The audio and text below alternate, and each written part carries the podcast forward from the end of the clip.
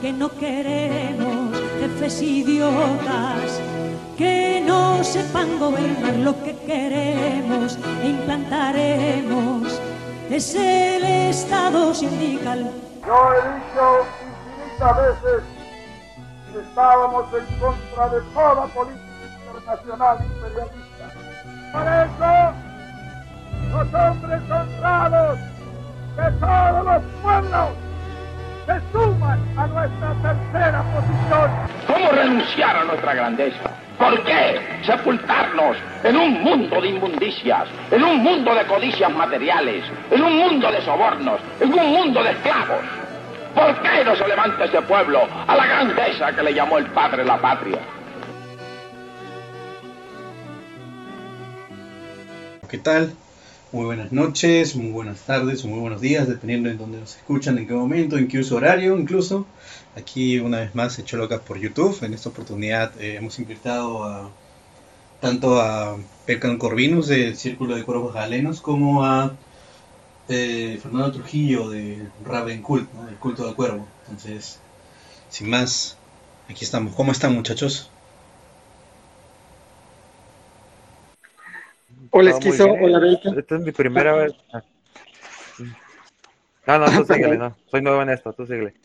Ok, bueno, pues, uh, hola Esquizo, hola Belkan y hola a toda la audiencia. Eh, nuevamente feliz de estar, de invitar en tu programa Esquizo, aquí en mi casa, el Cholocast. Y pues para hablar de este tema. Ah, un momento.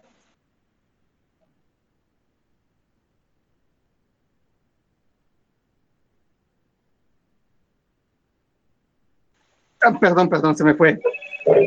Uh, bueno, para, para eh, el caso es... Primera vez este, lo estamos entrevistando en vivo. ¿Cómo estás, Belkan? ¿Qué tal? Un gusto de estar aquí.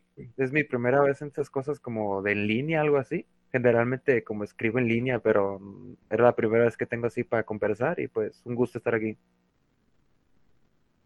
Perfecto, muchachos. Entonces, eh, de hecho, eh, para la audiencia, si están preguntándose no, este, si, va a, si va a venir Lizardi o Lenny, bueno, Lenny está ocupado con unos temas de la universidad, pero Lizardi decía en, un momento que termine de hacer unas cosas, este, va, se va a unir, así que todo bien, no hay problema con eso. Más bien, este, aquí el, tema que nos atañe, que nos atañe hoy, ¿no? Que nos, nos convoca, que es la idea del tradicionalismo pagano, ¿no? Entonces, yo quería preguntarles, eh, más que nada, en, primer lugar, ¿no? Este, sonaría medio contradictorio para algunos porque eh, algunos ven como que el paganismo es más que nada una reconstrucción, no es algo verdaderamente original, que no es este no es eh, como, como se hacía en la antigüedad según algunos, ¿no? Se han perdido algunos escritos, qué sé yo. Pero entonces aquí quería preguntarles, ¿no? ¿Cómo, cómo, eh, cómo ven ese tema y por qué, el, por qué o sea, las corrientes de paganismo que están investigando eh, tradicionalistas? Pues esquizo, uh, yo, bueno, yo comentaré. Uh, el, nombre paganismo, uh, tradicionalismo pagano es un nombre acuñado por el autor Ask Svarte y este término lo, lo hace para diferenciar el tradicionalismo pagano de todo este neopaganismo postmoderno, tales como Wicca y Asatru, por citar algunos. También el neodruidismo cabría en esa definición. Pero bueno, uh, este término se refiere a un pagan. Toma el paganismo, las antiguas religiones paganas o politeístas, como le quieran decir, y las reconstruye de manera fiel, pero no es un mero reconstruccionismo de las creencias antiguas sino es recuperar uh, la fe en, estos dioses, es uh, la veneración de, los dioses antiguos, es recuperar esa religiosidad, es cultivar esta, esta fe, sus ritos, um, lo más fiel posible de cómo eran.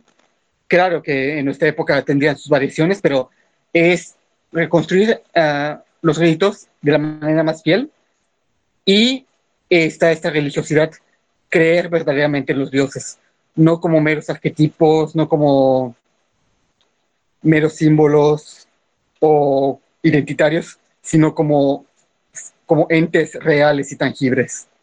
Ah, entes que viven con nosotros, entes que están por encima de nosotros. Entonces, e, el tradicionalismo pagano viene por ese, esa recuperación de, esa fe, de acuerdo a los parámetros de, la, tradición antigua. Ok. Eh, bueno, yo veo que ya Lizardi te nos uniste. Lizardi, ¿cómo estás? ¿Cómo te ha tratado la vida? ¿Qué tal? Bien, bien, ya muy contento de regresar. Ya hace un buen rato que no, no grabábamos programa y qué, qué mejor modo que con Trujillo y Beltan aquí de invitados. Pero sí, muy, muy contento de, poder acompañarlos y de estar aquí ya de vuelta con, con el programa. Pues genial, aquí. Sí, a mí también, este, bueno, como había estado ocupado hemos estado ocupados los dos, este, no habíamos podido hacer nada. Bueno, Lenny todavía sigue ocupado con cosas de la universidad, entonces eh, se había hecho difícil, pero al fin ya podemos eh, retomar nuestras actividades. Eh, que entiendo cuál es el fundamento, ¿no? Pero aquí también viene la pregunta, ¿no? Porque Asker, uh, Askar Sparte, que sería la, la, traducción de su nombre es este, ¿cómo se llama? Ceniza negra, en verdad, creo.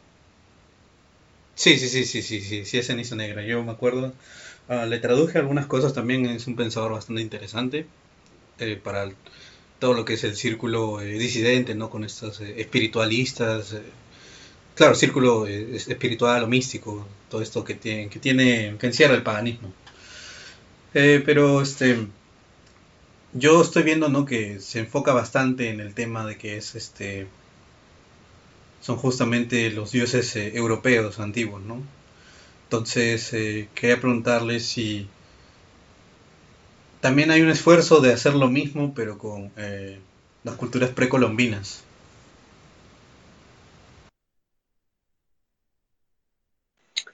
en ese caso, sí, sí hay un esfuerzo. Ah, em, de hecho, actualmente hay, mucha reivindicación indígena en Latinoamérica. Lamentablemente, eh, esta reivindicación va por un lado más como de izquierda liberal, antifa. Ah, no, hay, no hay una reconciliación entre ah, el elemento indígena y el elemento criollo, sino que hay un, ¿cómo decirlo? Sí hay una reivindicación, pero no, no lo llamaría tradicionalismo pagano. Más que nada porque los indigenistas de universidad ah, reivindican ciertas, ciertas formas, pero lo hacen con una visión muy occidental. ¿Sí? de hecho, ellos no creen en, dioses y ah, ellos más, más bien son ateos y, y si retoman a los dioses es como meras figuras simbólicas. Ah, hay una página, no sé si, bueno, me imagino que ya la conocen, se llama Tracalel. ¿Sí, sí, sí lo ubican? Yo sí.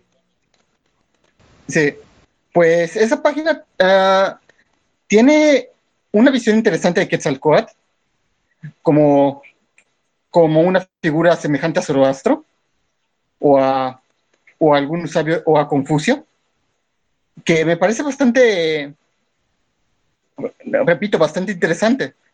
Eh, eh, me gusta esa reivindicación de Quetzalcoatl. No, no estoy de acuerdo con todo lo que esta página ah, pone, pero personalmente esa visión de la serpiente emplumada sí me parece uh, que, se puede retomar desde un tradicionalismo pagano. Yo para Ravencult escribí un artículo llamado Los dioses prehispánicos, en el que abro esa retomar eh, este, esta tradición antigua de los pueblos de México. y revivirla. Más que nada, que también hay una armonía entre eh, estos dioses y los dioses, vamos a decirle, de Europa, que pues también parte de nosotros es una herencia europea, así que eh, en el paganismo varios dioses pueden convivir en un, en un mismo espacio, varios cultos pueden convivir en un mismo espacio, no hay como en, en las religiones abrámicas un, un odio visceral eh, hacia las religiones diferentes. De hecho, en este artículo yo escribí que, uh, que los romanos, y esto es verdad, tomaban a, a, los dioses de los pueblos conquistados y, y los sintetizaban con sus propios dioses o les rendían culto aparte. Lo vemos con, con los egipcios, con los, con los celtas, cómo tomaron estos dioses. Yo, yo en este artículo insisto, si los españoles hubieran sido paganos, uh, no hubiera habido una destrucción de códices ni de ni una prohibición al, culto a los dioses, sino que habría una, o sea, pudieron haber tomado a los dioses, sincretizarlos con los suyos y, y, y hacer una convivencia politeísta. Lo, los españoles, más que en el imperio español, dicen que es heredero del imperio romano. Lamentablemente no tomó la mentalidad romana, sino tomó la mentalidad abrámica. Pero, pero el, ahora hablando de una reivindicación, el mismo Ask, Ask Esbate, no sé si lo pronuncio bien, uh, tiene un artículo llamado Geopolítica Pagana, donde habla de, en, varios puntos de cómo hace, uh, res, resurgir o rescatar el, el, el antiguo paganismo uh, precolombino en, en, América, en lo que es Sudamérica. Eh, entre estos puntos están descolonización y restauración desde México, desde México hasta el extremo sur de Argentina, de todas las lenguas, culturas, tradiciones y prácticas precoloniales mediante el apoyo del chamanismo local, el, el animismo o el misticismo religioso y el sincretismo. Esa es una, una de las cosas. Otra cosa es retorno y absorción de toda la población mixta a las culturas tribales locales. Um, si los blancos y negros, especifica, desean quedarse en esas tierras, entonces deben volverse parte de las tribus locales y abandonar por completo el catolicismo o el protestantismo, además de que deben aprender el idioma y las tradiciones de los habitantes de la zona. Estos son algunos puntos que él, que él pone para un rescate de la tradición prehispánica. Bueno, de las tradiciones uh, precolombinas, en lo que es eh, América Latina. Entiendo, de hecho, eh, esta idea, ¿no? De que este, las poblaciones que vienen de, como que de migraciones, ¿no? Que vienen de un lado a otro, eh, tienden a, a juntarse, ¿no? Con las, este, con las tribus locales. Eso, de hecho, era la visión antigua de, de las tribus, ¿no? O sea, por ejemplo, si tú podrías ser un extranjero, no sé qué, pero si, un si cumples un cierto número de requisitos y condiciones, ¿no? Y también si es tu deseo y el deseo de ellos, ¿no? de, de, la tribu, de que te adopten en la tribu, te adoptan en la tribu, punto. O sea, no, no había mayor drama. Así es, así es. Uh, algo más que me gustaría mencionar es todos estos apuntes los tiene Askes en, en este artículo llamado Apuntes para una geopolítica pagana. De hecho, está en este blog de, de los Chavos de Vanguardia. Se llama uh, Rebelión contra el Mundo Moderno. Me imagino que ubican todos aquí el blog. Sí, claro, es de Juan Gabriel Carlos Rivera. Sí, de hecho, esta este es una de sus traducciones. Y él, él habla de esto, adoptar a los dioses locales, um, vivir el paganismo en, uh, adoptar la, lo, las costumbres tribales, adoptar las costumbres precoloniales y poder crear una comunidad pagana.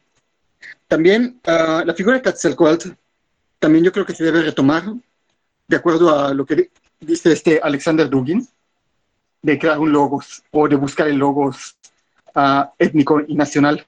En este caso, en, en México sería el logos de Quetzalcoatl, que, que como ya vimos es una figura pues que se asemejaría a un Confucio para los pueblos chinos o, o, el mismo Dugin lo ve como un paralelo al logos de Dionisio. Entonces, también cada pueblo de, de, América Latina debe tener su propio logos, ya sea este logos de Quetzalcoatl o un logos local. Uh, Quetzalcoatl es una figura civilizadora, fue eh, un, un dios que llegó del mar de Hiperborea, eh, eh, según algunos, y trajo lo que es la cultura, la civilización, la sabiduría a los pueblos de la náhuatl. Entonces, dentro de mi paganismo, yo retomaría Quetzalcoatl como el padre de México, como el padre de los diferentes pueblos de México. Uh, él, en, en, los pueblos del sur, en los pueblos mayas del sur de México, es una figura, ¿cómo decirlo? Llamada Cuculcán, que significa serpiente emplumada.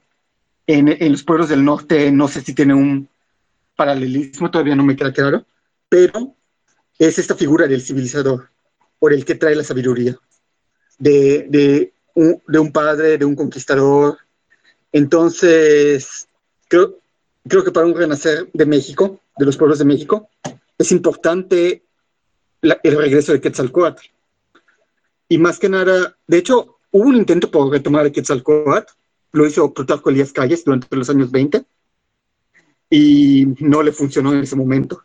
Pero más que nada eh, sería esto, retomar la figura de Quetzalcoatl en México, dentro de los diferentes pueblos, como una figura unificadora y una figura que sea, que, que retome lo que, una, una, figura que, que sea no solo símbolo, sino principal arquetipo de, de México, el logos de México, es, es Quetzalcoatl.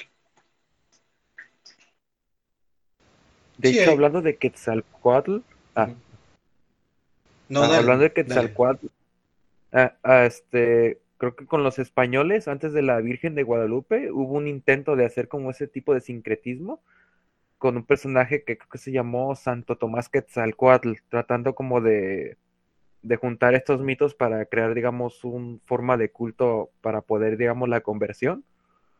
Pero algo no le salió, entonces retomaron algo más como maternal, más así de amor de madre, y fue con Cuatlicue y la Virgen de Guadalupe, que les funcionó por, por porque lo supieron manejar.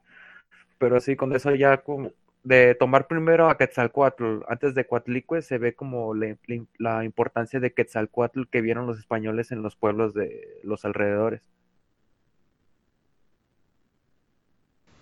Eso justamente yo te quería preguntar, eh, que era este, bueno, actualmente, no, incluso en algunas cosas como, eh, por ejemplo, podría ser hasta la psicología, siempre hacemos paralelos. Con los mitos, este, por ejemplo, griegos o romanos, ¿no? Por ejemplo, el trastorno, ¿no? El trastorno de, eh, ¿cómo se llama esto? Eh, trastorno de, ¿de qué era? Tipo el el narcisismo, claro, un trastorno narcisista, trastorno de, ¿cómo se llama esto otro? Eh, eh, pero de estas figuras, ¿no? Y estos mitos. Claro, el de, ¿cómo se llama el otro? El de, Edipo, complejo de Edipo, ese tipo de cosas. Entonces, eh, quería preguntarle si tú crees que, por ejemplo, podríamos también hacer como que un paralelo así, ¿no? Y desarrollar nuestra propia, eh, nuestros propios conceptos, nuestras propias eh, eh, ideas, ¿no? Para otros campos de, las, de las ciencias, como fue, más que nada yo diría ciencias sociales antes que las ciencias este, exactas o numéricas. Si tú crees que se puede hacer eso con los, con los mitos y con los, este, con las tradiciones paganas locales o sea, como un, un, paralelismo para ver similitudes entre una tradición y otra? ¿Esa es tu pregunta? No, no solo eso, sino, o sea, como que por una parte sí, pero por otra parte también este, como que desarrollar eh, nuestros propios eh, conceptos, pues, ¿no? Como por ejemplo eh, mencionaba, ¿no? Que eh, para la psicología, por ejemplo, toman trastorno eh, complejo de Edipo, trastorno narcisista, etcétera, ¿no? Y Narciso o Edipo eran figuras justamente de los mitos griegos de las historias griegas. Entonces, si podríamos hacer tal vez lo mismo, si tú crees que podríamos hacer lo mismo, pero para, por ejemplo, eh, mencionábamos, ¿no? El paganismo mexicano o el paganismo, yo qué sé, peruano, una cosa así. Mm, Tal vez sí se podría hacer, si es, digamos, tomando el ejemplo del complejo de Edipo para dar referencias a cosas así. Este, tal vez sí se podría hacer porque, digamos, los dioses tienen ciertos, ciertas personalidades o ciertas características que reflejan una cierta personalidad específica que incluso tienen, digamos, el ser humano. Por ejemplo, este, si nos vamos como en otro, otra idea, digamos, más, más lejos de México, algo, digamos, famosillo por la cultura popular, por ejemplo, con Odín, que es alguien como que busca el conocimiento, cosas así, digamos, pero muy, no sé, como si muy cabronamente quería lo que sea por tener sabiduría. Tal vez podría haber una similitud en eso de complejo de Edipo, pero tal vez sería como, no sé, complejo dínico, que es esa necesidad de tener sabiduría a lo, así como mucha a lo, no sé, utilizando una, una palabra mexicana hacia lo baboso, pero digamos no tontamente, sino con un objetivo, que es, digamos, no sé, mejorarse o desarrollarse a sí mismo. Tal vez, creo que por ahí va tu duda. Sí, claro, o sea, claro, si se podría así con las culturas locales. Creo que sí, porque por ejemplo, hay, por ejemplo, acá en Occidente está la cultura huichola, por ejemplo, los, los eh, huicholas, digamos, es como el término como que se le conocerían como, eh, así digamos, vulgarmente, o sea, para personas que no hablan la lengua. El nombre sería birraritaria en plural y wirrárica en singular. Generalmente a veces como en, en informes o en noticias ponen los wirráricas, así como en plural. Ahí está mal dicho. Wirrárica es en singular y birraritaria es en plural en estos pueblos existe, por ejemplo, un personaje que creo que se llama Kauyumari, que es como una figura tipo como para hacer una similitud como Loki, pero digamos no es una deidad, es como un tipo como, no sé cómo decirlo, como un tipo de espíritu, así como un bufón, algo así, que hace muchas como cosas locas, podría ser como... Uh, Trickster. ¿Perdón? Trickster. Así se les conoce a estas figuras, como Trickster o el embaucador. Ajá. O sea, como que un espíritu, como, ese... como que un espíritu travieso, por así decirlo.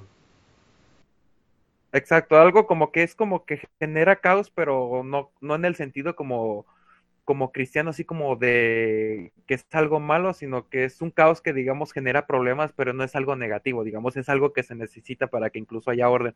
Esa cuestión de que, por ejemplo, en el cristianismo está ese, la dualidad, pero como antagónica, acá, digamos, ese como de embacuador, cosas así, digamos, sí es percibido como no positivo, pero tampoco algo negativo en el sentido como cristiano de las cosas. O sea, como que es un, es un personaje así como como muy volátil, algo así como que podría decirse que es como que el loco del pueblo, pero que no está tan loco porque sabe lo que hace.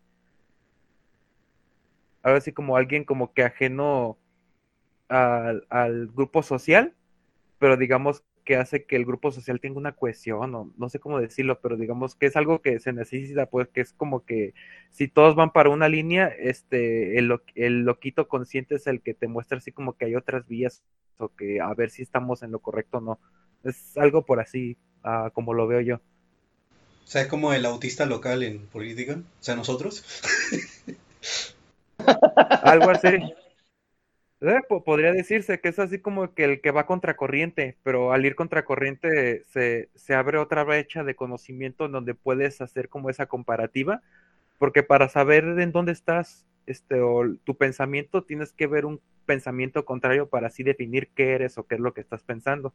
Si no, realmente no sabría realmente a dónde vas, porque si no hay una forma de comparar un otro para definirte el tú, tu pensamiento lo así, como que estás muy a la deriva porque no sabes ni siquiera por dónde estás pisando.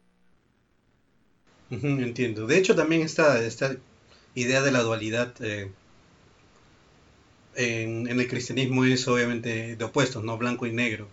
Pero, por ejemplo, en Perú eh, la dualidad, eh, bueno, las culturas pre, prehispánicas, precolombinas, incluso en algunas preincaicas, eran una dualidad blanco-blanco. O sea, por ejemplo, ah, yo qué sé, a ver, como que algunas cosas tenían su opuesto, pero su opuesto no era un opuesto negativo, sino era como que como decir palabra y consonante. O sea, es como que son dos cosas que de cierta manera están relacionadas, pero no necesariamente del todo, y no necesariamente son como que un reflejo oscuro de uno, el uno del otro, sino simplemente son dos cosas que existen, que son parte de, de, todo, de un todo, creo, o algo así. Sí, es que ah, como, yo lo veo, como yo lo he entendido, para, digamos, no hacerme bolas en la cabeza, hay como dos tipos de dualismos. Está como ese dualismo abramánico que es, digamos, los opuestos pero antagónicos, o sea, que uno es el enemigo del otro y uno tiene que prevalecer el otro, no sé, como Dios tiene que prevalecer sobre Satán o cosas así. Y está un dualismo que es, digamos, una forma como de, de separar este, la unidad, o sea, digamos, que ese dualismo de que no son antagónicos, sino que son dos caras de la misma moneda, pero digamos el dualismo, digamos, ver las, digamos, las dos naturalezas de un todo. Por ejemplo, que eh, puso un, este, una, en la página, hay una página de Facebook que se llama, creo que se llama Agora Vaishnava, algo así, que es este, explica muy bien estas formas de dualismo en donde ponen que son complementarios, o sea, que son dos, dos formas de ver el todo, que ninguno está peleado con la otra, que son, digamos, dos, dos lados de la misma moneda y digamos que aunque son diferentes porque son, son opuestos, no son antagónicos porque es lo mismo, no más que como que la dualidad separa tal vez como para que la mente humana pueda comprenderlo mejor y al comprender la dualidad se va a la, la trasciendes, trascender la dualidad sería comprender muy bien que esos opuestos son una misma cosa. Entonces como que esos son como dos tipos de dualidades que a veces, por ejemplo, la gente con con este tipo de mentalidad cristiana que ya viene como en, la cultura, en especial tipo este, en Hispanoamérica y cosas así, pues confunden mucho porque te enseñan así desde la escuela que la dualidad es esta, la lucha del bien y el mal, pero digamos una lucha en cuestión de destruir al otro, que uno tiene que prevalecer el otro, que los dos son enemigos, siendo que, digamos, la dualidad antigua se percibía de una manera diferente, como un paso para la unidad. Sí, claro, y obviamente cuando te... Eh, eso me da risa porque yo recuerdo eh, cuando estaba haciendo una... Estaba explicando una cosa así a un... A un tipo que decía que era católico, toda la cosa, eso este, me decía, no, pero ese es hegelianismo. Y eres un hegeliano, una cosa así. Yo, no, a mí nunca me ha influenciado Hegel. De hecho, a mí me influencia Heidegger, pero bueno, está bien, supongo. De hecho, yo... Ah, ¿Cómo? Es como, es como que una de sus tantas herejías que existen, ¿no? O sea, eres un hegeliano, una cosa así. Recuerdo que lo mencioné en el grupo, ¿te acuerdas? de Trujillo. la gente se acaba de risa. sí, creo que sí. Ah, de hecho, no, no, no, no, sé, no sé de, Hegel, ni, ni sé por qué hegeliano tendría que ser algo malo, pero bueno. Ah, yo, yo te voy a comentar algo respecto a esta dualidad. Uh, hay una página llamada Temple, Temple of Hermetic One en Facebook, em, de, un, de un pagano tejano que es, que es uh, venerador de los dioses grecolatinos. Entonces, él, él, hace pequeños textos y e hizo uno llamado sobre el paganismo oscuro. Y él habla de que el paganismo oscuro no es malévolo, no es ah, satánico, sino que eh, es parte de un toro. Los paganos no vemos una no, no vemos una dualidad bien o mal o no vemos una, una moral tan simplista como, como el mundo abrámico. De hecho, nuestro modo de venerar es, es, es, diferente. Nosotros vemos el paganismo como un toro. Um, bueno, el paganismo ve el universo como un toro. Así como hay luz, hay oscuridad, así como tú puedes venerar a, los dioses de la muerte, también puedes venerar a los dioses de la vida.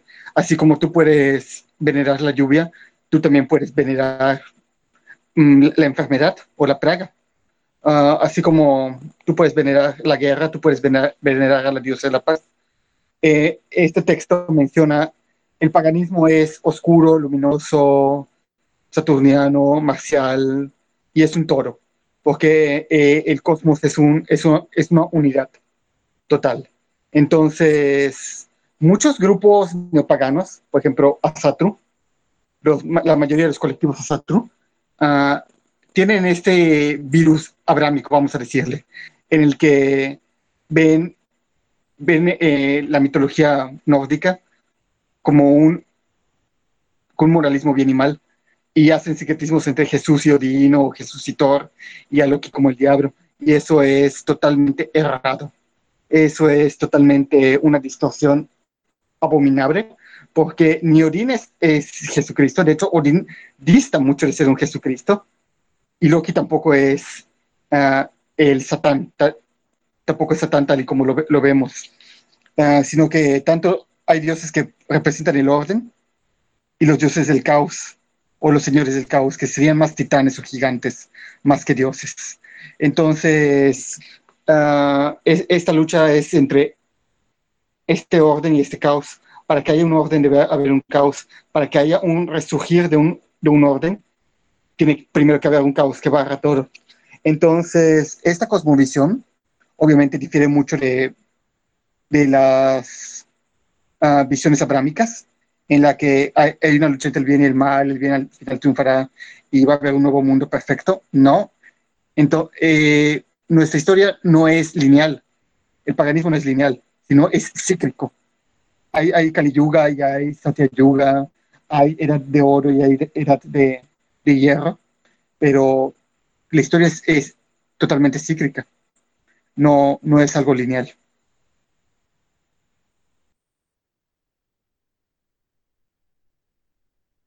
Sí, porque yo recuerdo también que, o sea, el tema de lo...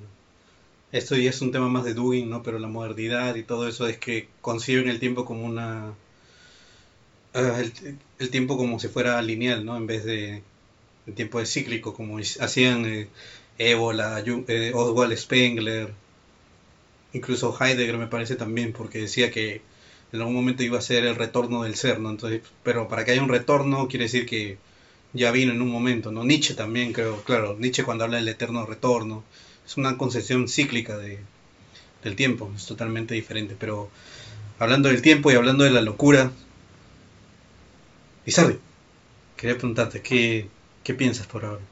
Todo lo que hemos estado conversando. Hombre, partiendo de la pregunta que hiciste, yo, creo que de algún modo eso confiesa, ¿no? Que la espiritualidad y el mito religioso siempre es muy superior al de la ciencia y la psicología. Bueno, la psicología como tipo de ciencia también, ¿no?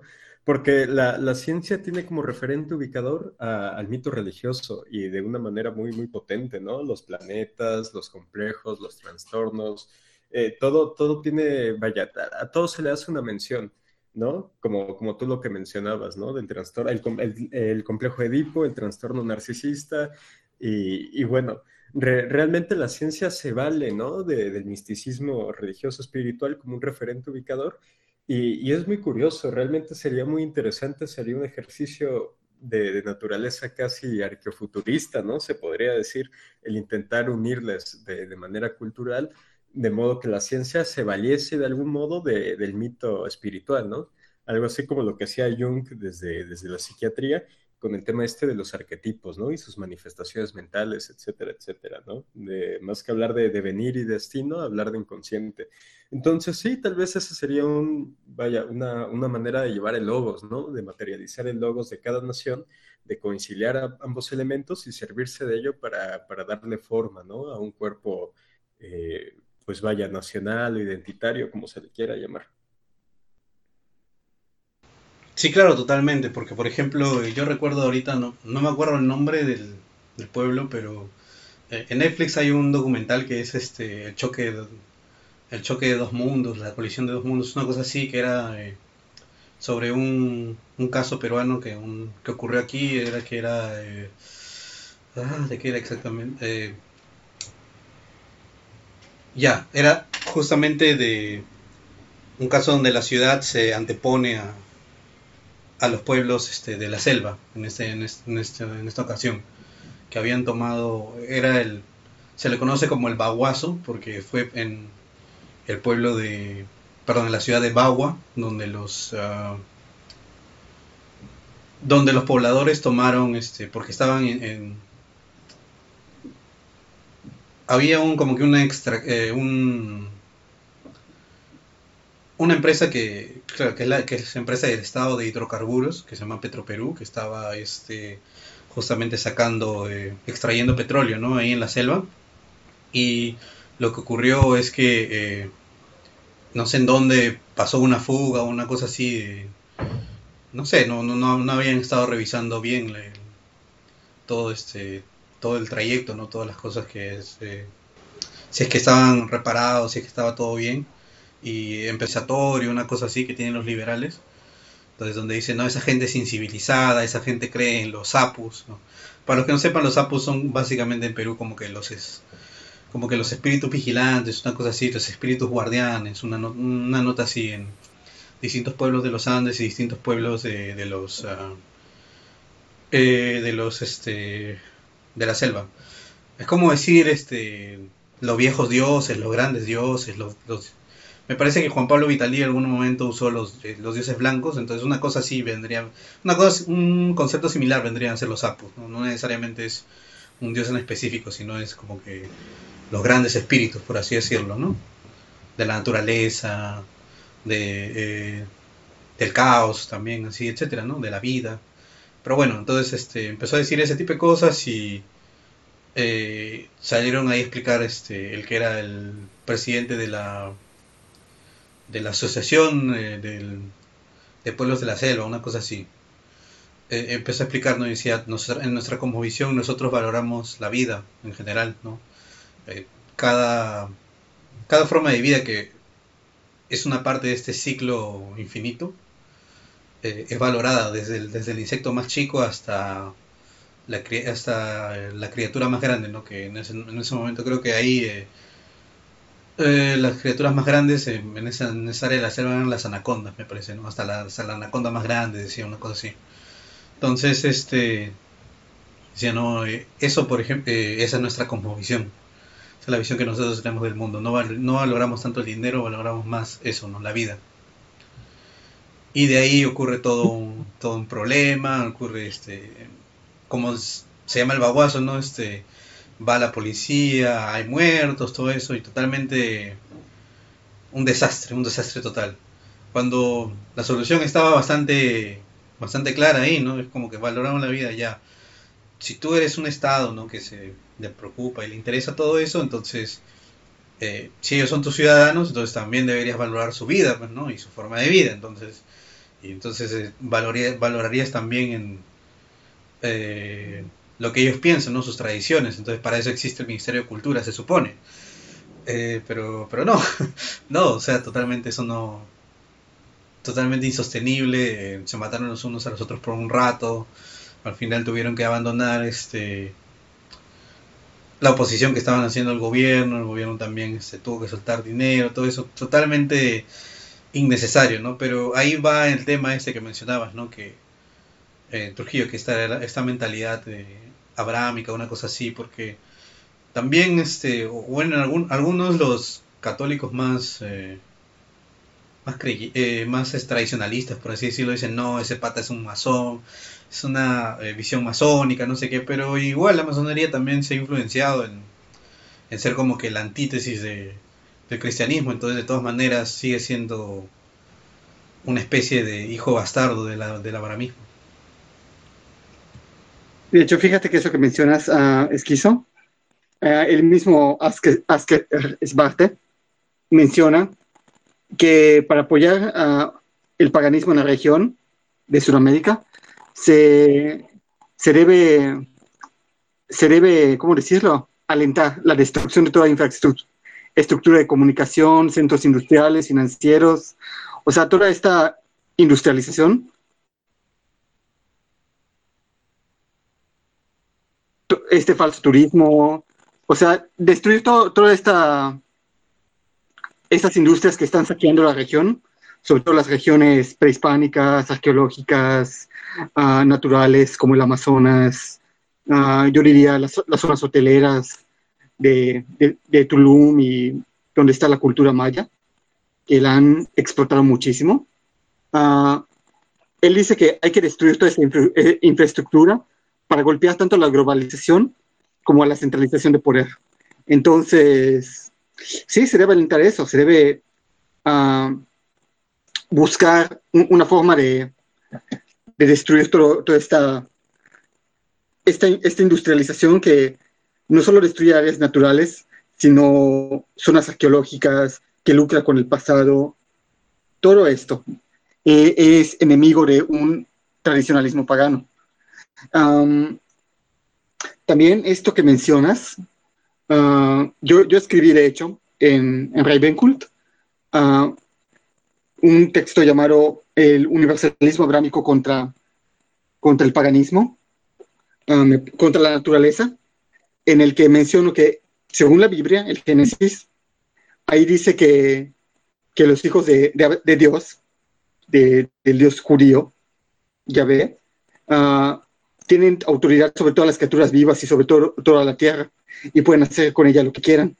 Entonces, vemos, más que nada son los evangélicos los que toman esto para destruir tanto zonas arqueológicas como para destruir áreas naturales. Ya vemos, por ejemplo, a Bolsonaro en Brasil, que busca acabar con el Amazonas para sus amigos ricos. Todos ya sabemos de qué, de qué, de qué pueblo son.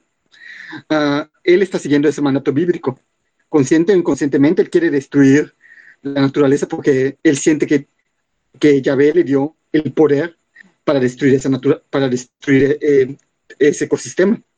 Entonces, inconscientemente, todos estos evangélicos lo que quieren es crear un gran desierto de concreto.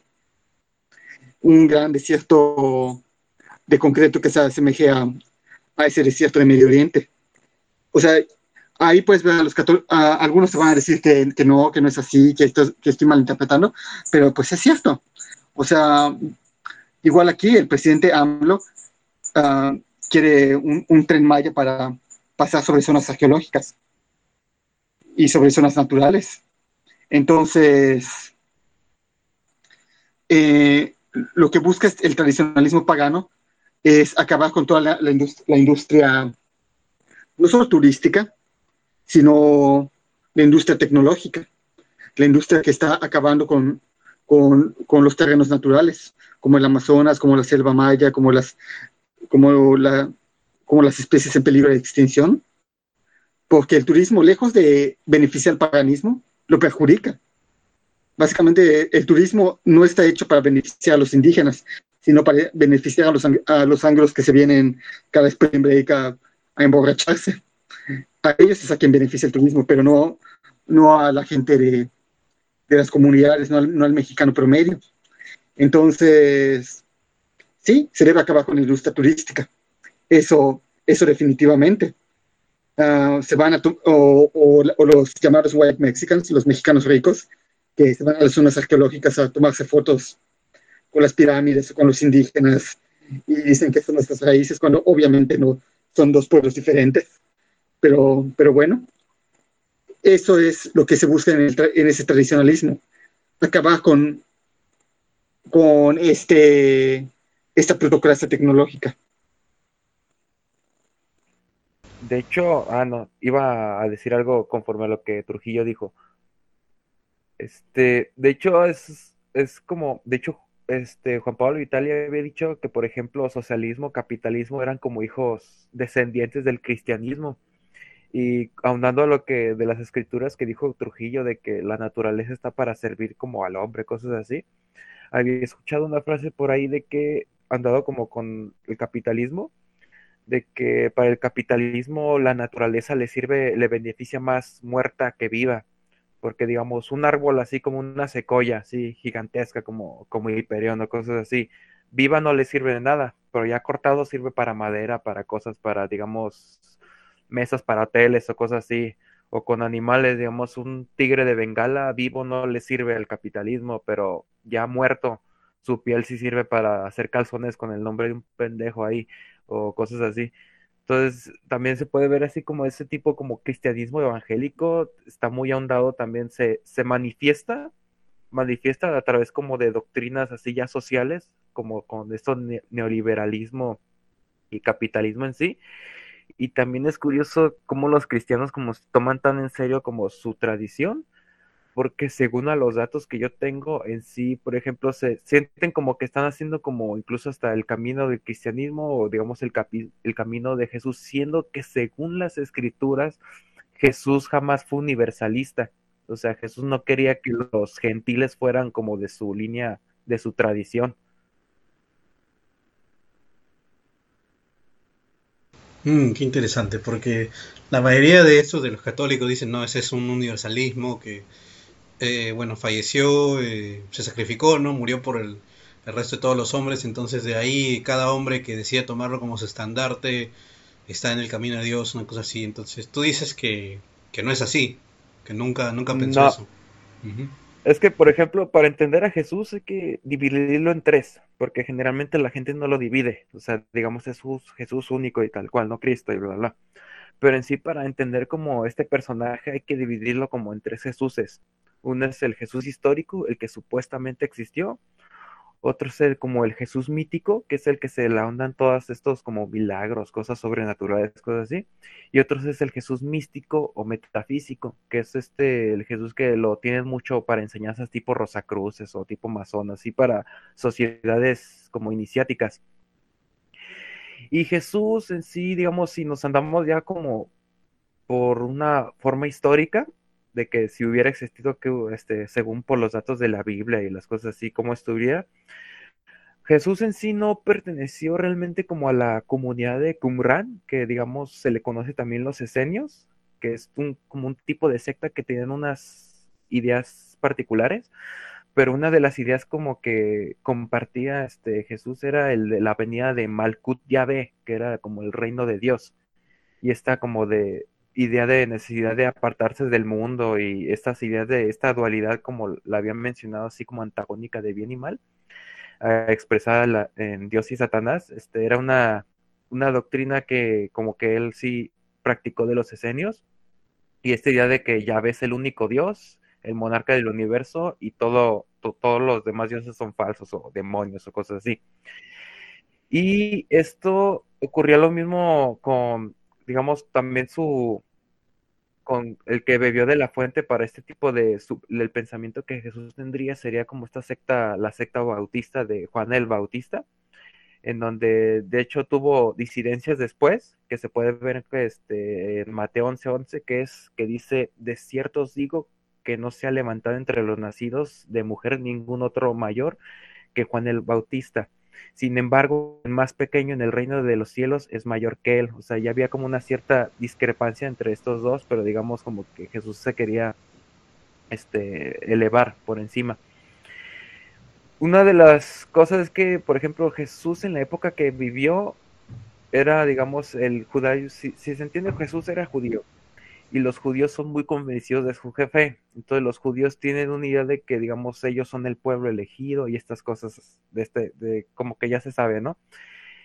Y vivió y murió de acuerdo a la Torah, que era este su texto sagrado, seguía a los profetas del antiguo Israel y bla bla, y era profundamente antipagano, ya que este este seguía mencionaba, por ejemplo, en la Biblia, él que, este, que una frase que es en, creo que en Mateo 5.17, que es el de que no vine para como abrogar la ley de los profetas, sino hacerla cumplir. La ley es como, es la base fundamental que es en sí el Torah, este, y una de las frases que es en Éxodo, que es el, el mismo que, que dijo Trujillo, que es este, a ver, era, ah, yo soy Yahvé, tu Dios, que te saqué de la tierra de Egipto, de casa de servidumbre. No tendrás dioses ajenos delante de mí. No te harás imagen de, ninguna semejanza de lo que esté arriba en el cielo, ni abajo en la tierra, ni en las aguas debajo de la tierra. No te inclinarás a ellas, a ellas, ni las honrarás. Aquí, digamos, se muestra como este profundo, así como, no desprecio, pero digamos así como que la naturaleza está para servirte. Si, si te la acabas, este, es este, este, es como un regalo, ¿no? Si tú haces este lo que sea con, con, este, con lo que tienes. Luego, una de las partes en donde que se muestra, por ejemplo, esta cuestión de que había mencionado de que no le, no le agradaba este, este, que no era el Jesús este, universalista que muchos creen, es que, por ejemplo, se tiene la idea de que este, al final cuando murió, este, digamos, Jesús dijo que y, este, ir para así este, a los pueblos, a las naciones, este, y que evangelícelos con mi, con mi palabra y todo eso. esto según, según está, está creo que en los evangelios de Mateo y de Lucas, pero este, hay que recordar, o digamos, hay un caso que en el evangelio de Marcos, que es en donde está así de que ir por, eh, Marcos 16, 15, de ir por, el ir por todo el mundo y predicar el evangelio a toda criatura. El problema es que en los versículos del capítulo 16, que van como entre el 9 al 20, son interpretaciones tardías, o sea, como que se pusieron después y se aceptaron dentro del concilio de Trento entre los años como entre 1540 y 1560 por ahí, pero se habían discutido más de, eh, por más de mil años.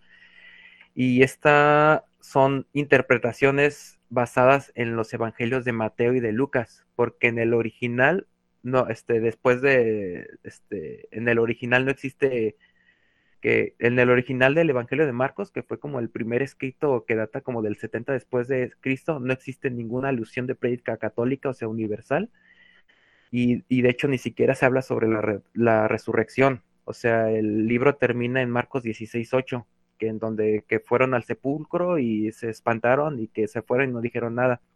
Después de ahí, este, en, en el Evangelio original, este, no hay nada, sea, las, las versiones así como de que se resucitó y que digamos de que este, esa interpretación de, de la ve como universalista en sí no existen. O sea, se pusieron después este, conforme, conforme el concilio. Aquí ya después de esto se empezaría, digamos, el Jesús mítico, que es así como de que, de que se apareció tipo como fantasma y cosas así. Y fue fue este, y se, se sabe bien porque, por ejemplo, en el concilio de Jerusalén, que fue el primero de la historia del cristianismo, estaba ese problema de los primeros apóstoles, de si iban a hacer este, la conversión a gentiles, o sea, no judíos, si se les podía dar la enseñanza. Entonces, con esa, con esa discusión a ver si se podía dar o no, se da, se da por entendido que, que Jesús no estaba este, que Jesús nunca dijo de que esa prédica este, universalista, si le hubiera dicho realmente, no hubiera habido este, esa discusión de que, a ver, este, le damos, se tienen que estar circuncidados o no, les podemos este, enseñar esto a los no judíos o no. O sea, estaba en ese conflicto, muchos dijeron que no, otros que sí, y otros, digamos, por ejemplo, que hay uno que es el, no me acuerdo, el apóstol de los gentiles,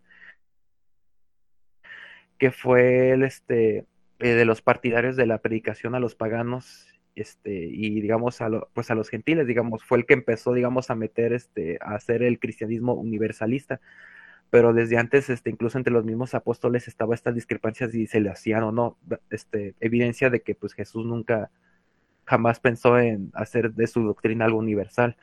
De hecho, entre los mismos judíos se menciona que Jesús fue un rabino descarriado, porque en sí, digamos, él quería como que reformar el judaísmo, pero él era un judío convencido, o sea, mi fe es para los judíos y, o sea, no era esa idea que tienen este como los cristianos ahorita de que ah Jesús era universalista, pues según si nos agarramos a la forma histórica este y a, los escritos que están, este pues Jesús nunca quiso que su fe fuera universal.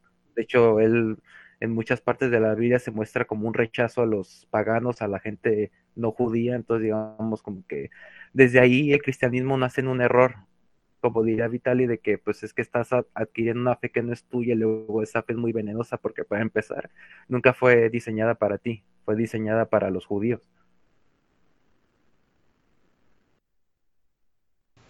Entonces, ¿Cristo no es rey? ¿Me han mentido? Pues sí, en cierta Adelante, Belkan. Un, segundo, antes de que entre Belkan, tengo algo que decir.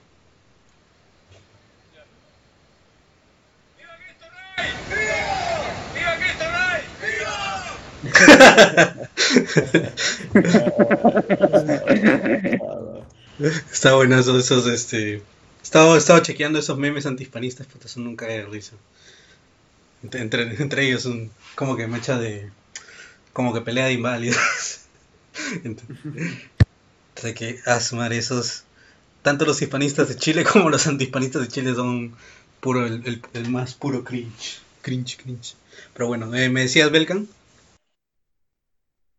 obviamente que lo que dije pues va a enojar un chingo de hispanistas, en especial al, al modo que de la conversación o lo que me dijiste, lo que me pasaste ahí por WhatsApp de que, de que la cruz es para todos, ahora sí pues... ah, sí, sí, sí. Ya, ya tienen como interiorizado como de que pues ahora sí que el cristianismo y la idea de Jesús era para todos, siendo que pues según las evidencias realmente no es para todos, o sea, nomás era para ellos y para los judíos, de hecho, ahora sí que en términos así crudos y firmes, este, este, si no eres judío, Jesús no te quiere. ahí, para cerrarle en cierto punto. Me vale madre que se enojen, pero pues así es. Simón, yo, yo estoy de acuerdo aquí, pero no lo sé, o sea, creo que es mucho más complejo. ¿Cuánto prieto no hay este, rindiéndole culto a o a dioses de, nordicismo? O incluso los prietos que le rinden culto a los dioses de la península ibérica. O sea, creo que al final se torna en algo mucho más complejo, pero sí, a grandes rasgos sí, sí estoy muy de acuerdo. Pero, pero bueno, o sea, incluso, ¿cómo, cómo decirlo? Dentro del judaísmo sí se tiene un desprecio considerable por el cristianismo, y lo digo yo que no estoy a favor ni de, ni de uno ni del otro, este, pero bueno, o sea, realmente eh, Cristo no fue ni, ni, Salvador, ni Mesías, ni guía del pueblo judío, él estaba haciendo sus propias cosas, sin defender a ninguno, a ninguno de los dos, insisto. Pero ¿Estás diciendo que era una narca? como tú. Cristo Jungeriano, Cristo Jungeriano. De hecho, pocos saben que Cristo leyó Junger, es conocimiento exotérico gnóstico. Pero, pero no sé, o sea, creo que ese argumento de que, o sea, no, no creo que importe mucho el que tanto el cristianismo es universalista no, porque al final es quien adopte más allá de esa condición étnico-cultural porque, repito, o sea, por lo general y sobre todo en la modernidad, son, muy pocos los que verdaderamente están interesados de lleno en sus propios mitos y adoptan o se sirven de mitos extranjeros, ¿no? Este, todo este larpeo prehispánico pertenece más a los blancos occidentales larperos interesados y, y, al revés, o sea, el nordicismo y todo lo que es estos cultos neopaganos están casi que en manos de pues puros prietos.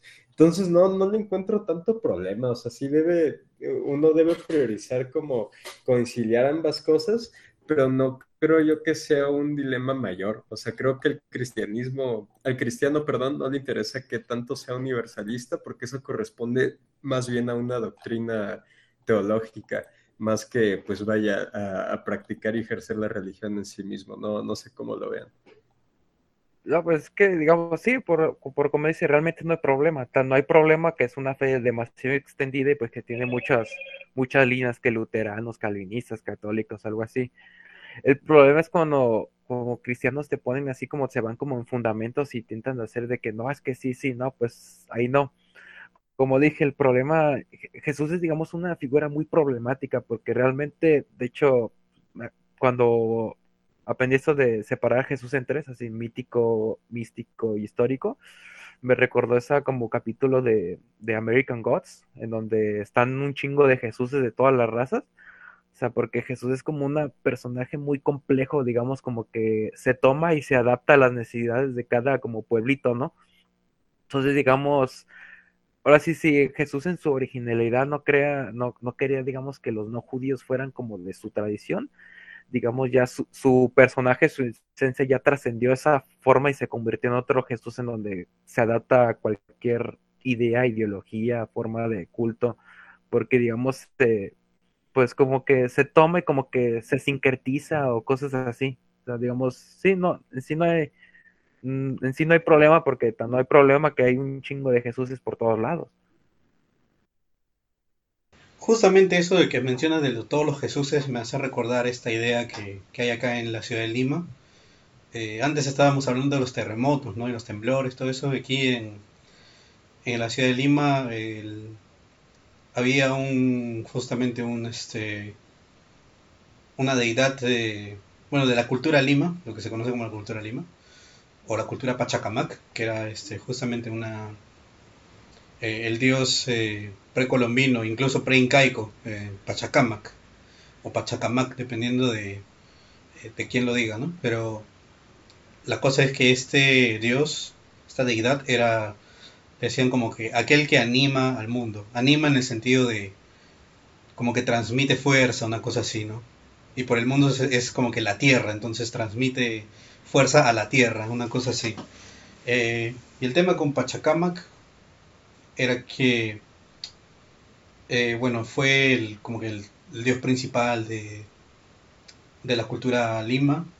Después cuando vinieron los incas, los incas hicieron, eh, fue este, ¿cómo se llama? El, básicamente era nuestro, nuestro Tito, Tito en el, en el, sentido del emperador romano, pero para los incas, que era este... Ah, acá lo tengo, este... Tupac Inca Yupanqui. Vino ahí cuando tenía 15 años, así todo, igual que Tito. Vino cuando tenía sus 15 años, este... con todo un ejército. Y entró al lo que sería el templo, al templo de Pachacamac, que está en, en las afueras de Lima. Está ahí, este todo restaurado y todo eso. Vino ahí, entró con su ejército y le preguntaron, ¿no? Y como que los sacerdotes estaban ahí, estaban cagando agüita. y le preguntaron, ¿qué onda? ¿Qué fue? Y él dijo, este, no, simplemente he venido aquí a, a peregrinar por, por mi padre, una cosa así, ¿no? Y se quedó ahí peregrinando por más o menos como un año, una cosa así. Eh, haciendo ayuno, varias cosas. Pero obviamente que su ayuno es distinto de ellos. ¿no? Su, ayuno, era como que no podías comer ají, o bueno, usted le dice en Chile, ¿no? No podía comer, o sea, nada, nada así de picante, no podía comer, este, no me acuerdo qué quinoa, creo que tampoco podía comer, o granos. Entonces solamente podía comer papa, yujas, camotes, ese tipo de cosas y un poquito de... Eh, me parece que nada que tenga... Nada que, que venga de la leche tampoco, entonces eh, o de los o del claro de los animales terrestres entonces solamente podía comer pescado papas y y bueno frutas pues no y, verduras y ese tipo de cosas pero este tubérculos ya pero la cosa es que él después eh, terminado su, tiempo ahí que estuvo peregrinando por todo un año eh, mandan construir este la cómo se dice esto el templo el templo del sol que está más o menos cerca. O sea, sí, es en el mismo complejo arqueológico Pachacamac. Está ahí, eh, en un lado está el templo de Pachacamac y por otro lado, más allá, está el templo de el templo del sol, el templo de del Inti, ¿no? Inti ese vendría a ser el, dios sol, ¿no? Eh, como dijo Dugin, como que un, tiene un paralelo ahí con Apolo y toda esa cosa. Entonces, eh, una vez que vinieron los españoles y entraron a, tomar ese, posesión de los sitios religiosos y todo ese tipo de cosas, este, se, encontraron con esto, ¿no? Se encontraron con esa historia y eh, creo que los conmovió una cosa así, dijeron no podemos eliminar a, no podemos eliminar esto, ¿no? Porque es como que es muy fuerte, pero sí podríamos, este, como que convertirlo, una cosa así. De ahí es donde sale este sincretismo de que en la ciudad de Lima el patrono es el Cristo morado, el Señor de los temblores. Y en verdad el Cristo morado, o sea, es como que, como tú mencionas, ¿no? Es como que un, una representación de Cristo ya, pero en verdad él es simplemente Pachacama convertido. Y eso es algo que, como que ya últimamente se está sabiendo más. Antes no, no se tenía tan en claro eso, porque después también pasó un tema, como que un hecho histórico donde hubo el terremoto de Lima de de los 70, una cosa así, y se cayó todo menos un mural que era el mural del Cristo morado. Entonces por eso, de ahí también sale la idea, ¿no? Que el Señor de los Temblores, el patrono, todo eso, pero, o sea, antiguamente no era así, era que ese era una deidad, una deidad eh, pre-incaica, que era Pachacama. Entonces, eh, como mencionaba, ¿no? Entonces, eh, justo lo que decías, que parece ser como que Cristo se, se, adapta según la situación, ¿no? En, este caso era como que era un culto muy fuerte, no se podía suprimir así nomás, lo que hicieron fue convertirlo en un Cristo, en una especie de Cristo.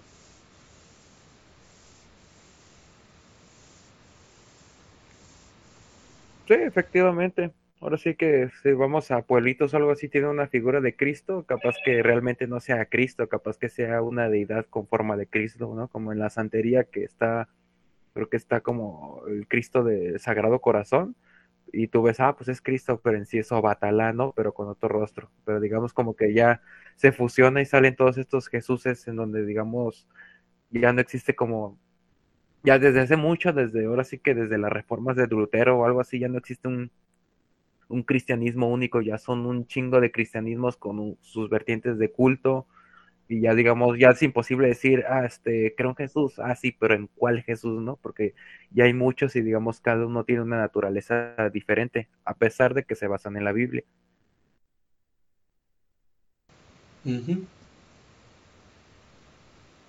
Claro, y también eh, inicialmente, ¿no? Bueno, los, en lo que se basan los católicos, que es más o menos lo que hay, más hay acá, antes que, eh, pero también ahora hay bastantes evangélicos, no pentecostales, toda esa nota eh, pero se basan ¿no? en que en la Trinidad de Cristo dice que es, es Dios es Padre, Dios es Hijo y Dios es Espíritu Santo, entonces, y los tres son uno y no hay una contradicción. Básicamente, entonces al momento de, creo que como que al momento de separar al Cristo, Cristo mítico, todo eso también es como que uh, es darle otra perspectiva a esa, esa visión que se tiene, ¿no? Que se tiene por, dada por sentado.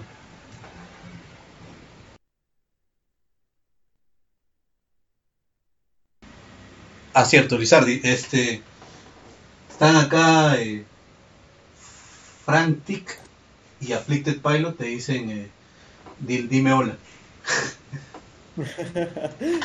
hola, hola, hola a ambos camaradas.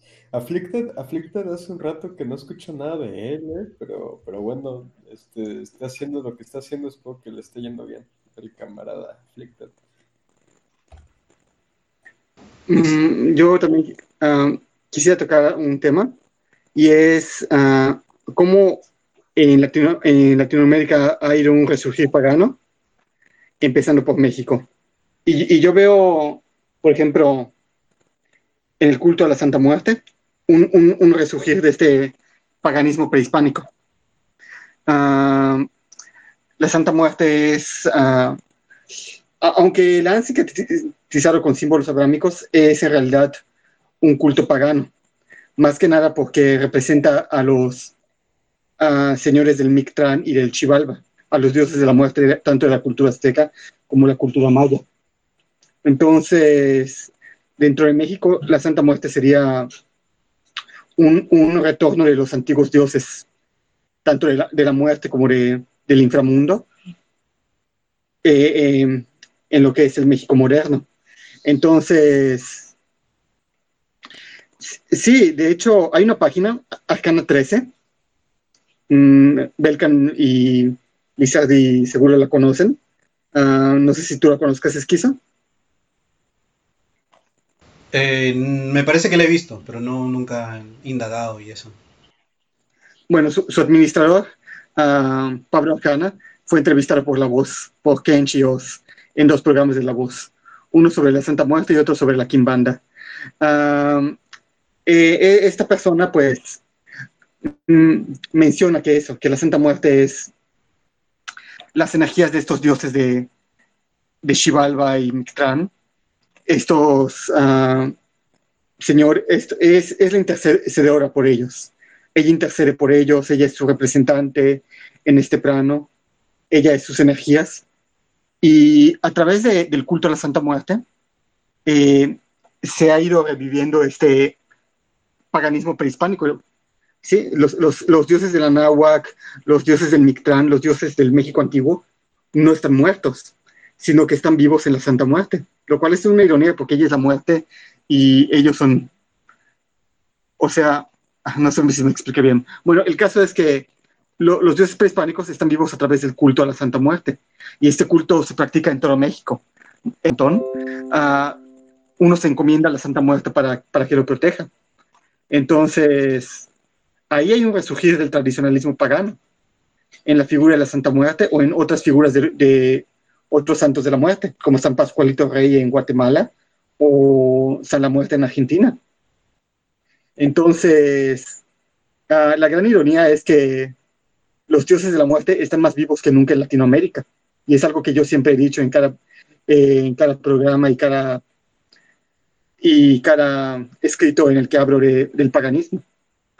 Em, entonces, vemos este culto vivo, este culto tradicional, este culto que cada, cada 2 de noviembre, que es el Día de Muertos, en lugares como Tepito le traen mariachis y, y hacen fiestas Entonces, ahí hay un resurgir pagano, vivo y totalmente palpable en, ese culto. Y en toda Latinoamérica hay, un resurgir de ese tradicionalismo pagano, más que en Europa Occidental o Estados Unidos. Ah, por ejemplo, los negros en Haití tienen el vudú, y el vudú es una religión africana, es una religión, son, son espíritus venidos de África que están muy vivos entre la población afroamericana de, de, Haití, de Latinoamérica, de, de, Brasil. Ahí hay otro resurgir pagano. Y así podemos verlo, este resurgir pagano en toda Latinoamérica. Latinoamérica es un continente pagano. Ah, también algo que mencionaba Juan Pablo Vitali en uno de sus textos, se llama paganismo blanco sudamericano, es que los criollos trajeron a sus propios dioses inconscientemente esa nostalgia por, por la antigua Europa, pero que estos dioses ya no eran los mismos de Europa, sino que habían adquirido otros rostros, otras apariencias, pero que los mismos criollos en su cristianismo desconocían, desconocían sus nombres.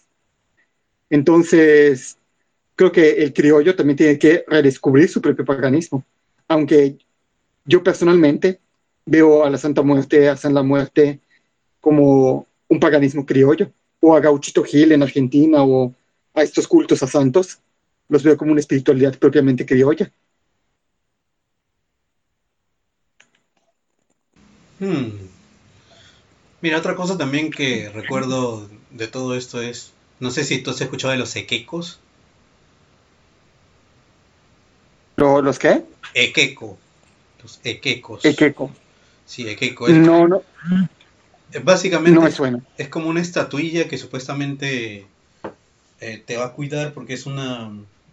De hecho esto yo medio que lo sé porque eh, se usa bastante en las minas, ¿no? Yo tengo un amigo que es este ingeniero de minas, justamente, ¿no? Ve todo este tema de, eh, excavaciones, explosivos, exploraciones, todo ese tipo de cosas, ¿no? Parecido, como que una ingeniería civil aplicada, pero ya, bueno, la cosa es que básicamente siempre que hay una, hay una nueva excavación, un nuevo sitio, ¿no? En donde vayan a una nueva, una nueva mina, una nueva obra, siempre cada mina tiene su propio equeco. Entonces al equeco le dan dinero, le prenden cigarrillos y se lo ponen en la boca y el equeco lo fuma, una cosa así. Eh, bueno, ahí hay varias eh, hipótesis, ¿no? Que es por el viento, no sé qué, pero la cosa es que es como que un ritual que siempre hacen, indistintamente si eh, si el... ¿Cómo se dice? Si, si, indistintamente si... Si los, este...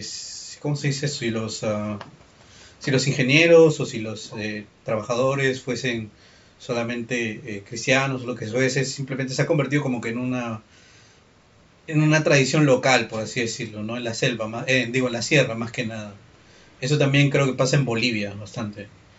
Entonces es como que es un, es un espíritu guardián, cuidador, que al que, te, al que encomiendas que, que no pase nada pues, ¿no? dentro, de, dentro de la mina.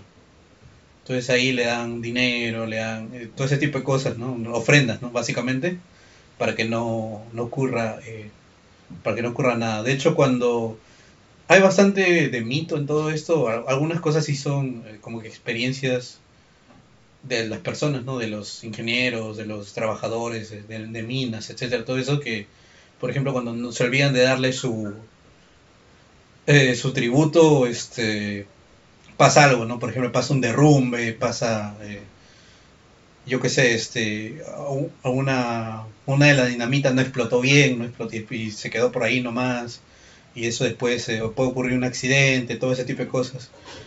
Eh, pero después, este, como que tienen que reconciliarse con el Equeco, por así decirlo. Y una vez que ya eh, le han pagado el tributo, una cosa así, ya no, ya no vuelve a pasar nada. O pasan eh, cosas mejores, ¿no? O por ejemplo, podrían en plena excavación encontrar otro, digamos que es una, es una mina de, de, plata, ¿no? Y de la nada encuentran, encuentran como que una vena de cobre. Vena se le dice el, de donde lo extraen, ¿no? Una vena de cobre. Y si siguen así dándole cosas al equipo, podría ser que así es la creencia, ¿no? Que podrían encontrar, por ejemplo, yo qué sé, este, eh, cobalto, una cosa así. Entonces, este, básicamente esto, eso es lo que pasa también que en la selva, ¿no? En las minas, que son los equecos. Y es bastante curioso, ¿no? Porque es algo que, que es bastante nicho, porque, o sea, el peruano promedio no lo sabe. Pero la gente que vive, que es de la zona, o que trabaja en minas, o conoce gente que trabaja, que trabaja en minas, todo eso, eh, sí, sí, sí sabe bastante de, esto ocurre, ¿no? Entonces, me parece a mí bastante curioso que, a pesar de que haya una fuerte influencia, ¿no? En, la sierra hay un bastante fuerte influencia del todo esto del, de los eh, de las sectas, este, ¿cómo se dice esto? Eh, neopentecostales, pero pues, no evangélicos, evangélicos, testigos de Jehová, ese tipo de cosas. A pesar de eso, eh, esto sigue sigue estando todo normal y no hay no hay rollo, ¿no? A mí me parece bastante curioso este este hecho. No sé cómo lo ven ustedes.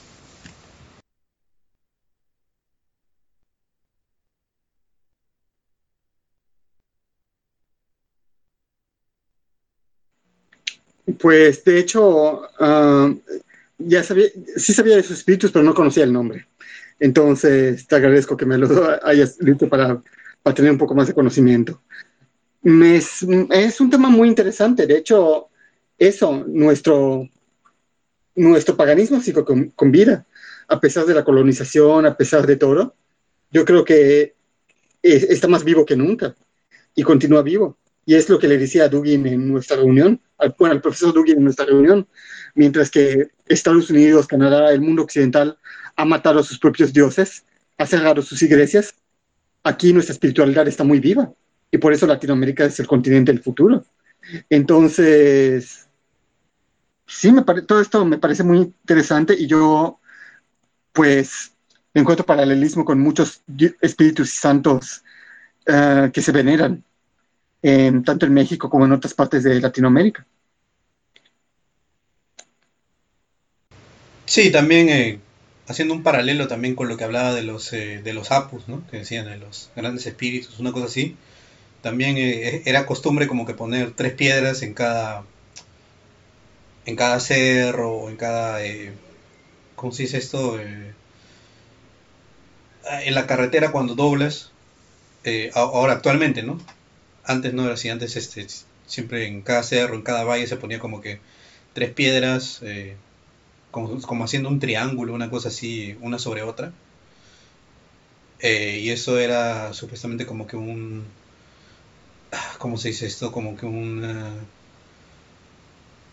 como que una estatuilla de los apus, por así decirlo, ¿no? Como que una representación de ellos, ¿no? Entonces, pero lo que ha pasado ahora también hablando de la colonización eh, y la formación de los eh, nuevos eh, reinos y países posterior, póstumos a todo esto, es que en, cada en cada curva, en cada curva así bastante pronunciada que hay en, en la selva o en la sierra, por ejemplo, hay como que una hacen como que unos altares y ahí ponen este, las fotos de los santos, ¿no?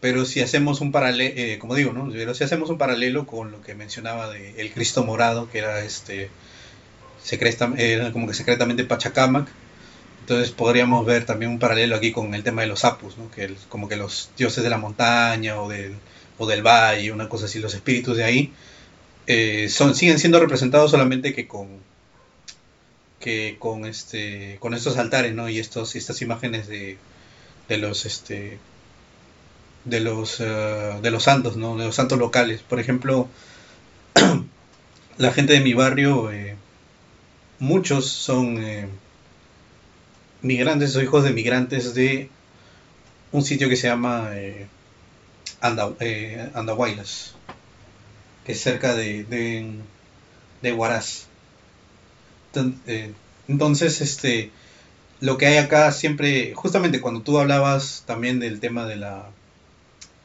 del 2 de, ¿cómo se llama esto? De la, del Día de los Muertos, que todos se juntan. A 2 de noviembre. Sí, sí, el 2 de noviembre, todos se juntan y, y, este, y, hacen fiestas, ¿no? Alrededor de, de, de, todas las ciudades, todo esto, donde, donde, o de los pueblitos, ¿no? Donde haya esto, por ejemplo, aquí... Eh, hay una cosa similar, ¿no? Que le decimos, este, ¿cómo se llama esto? Jarana era, no, no, no, no, no. Eh, ah, se me ha ido el nombre. Pero la cosa es que hay como que una, también así como que una reunión, una festividad, pero es solamente a nivel de barrio, a nivel local, que es este, eh, sobre el Señor de las Ánimas, ¿no? El Señor de las Ánimas vendría a ser como que el santo de eh, la localidad de Andahuaylas, pero eh, en, pero este, en nuestro caso nos tiene como que unas cosas, distinciones, unas distinciones bastante notorias que, por ejemplo, tiene, o sea, en vez de, esa es la imagen de Cristo, ¿no? Pero están bastante pronunciadas las espinas y también tiene, en vez de que lo hayan, eh, que lo hayan amarrado con, con los clavos, todo eso, además también tiene espinas en, como que si lo hubieran amarrado con espinas también en, cerca de las... Eh, cerca de las, ¿cómo se dice? Cerca de las muñecas. Y ahí está la, eh, ahí está la imagen cuando de hecho doblas este, cerca, cerca de mi casa. Y ahí es como que tiene su altarcito y cada... En octubre, cada, no, me acuerdo qué, fecha de octubre, cada como que 17, una cosa así, sí. Sí, me parece que es 17. Cada 17, 18 de, octubre se arma así la, ah, se llama la fiesta patronal. Porque es la fiesta, la fiesta de celebración al patrono de, de lo que sería el barrio, ¿no? Que es este esta, esta imagen, este personaje, que es este el Señor de las Ánimas.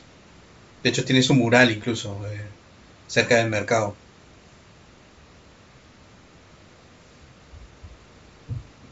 Es muy interesante este tipo de como que transformación o transmutación de un de un espíritu guardián o una deidad a, a un santo.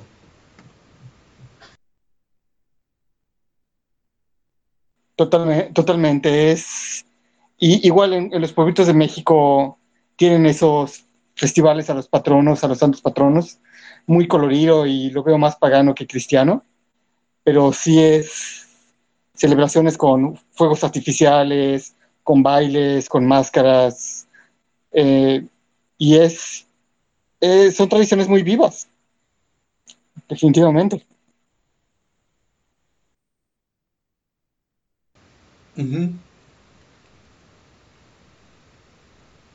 Sí, aquí, y también, aquí también, por ejemplo, hay, ah, hay, otra festividad que, bueno, se hace más que nada en, a nivel de, ¿cómo se llama?, de celebración, eh, más, más recreacional, por así decirlo, en lo que es en, en la sierra, tipo en Cusco, una cosa así, o sea, pues, para, como mencionaba, ¿no?, del tema de, el problema del turismo, como que para los turistas, que es este la fiesta del Inti Raimi, ¿no? que vendría a ser como que la bajada del Señor del Sol, una cosa así, donde hay toda una dramatización de que se visten como incas, todo eso, pero es eso es más que nada show, ¿no? Pero, o sea, eh, eh, eh, en, un, en, algún, en algún momento en la historia de lo que sería de lo que sería el territorio del Perú, o sea, eso existió, ¿no? En, en la época de los incas. Y también era la, era la misma era la misma cosa, o sea, también era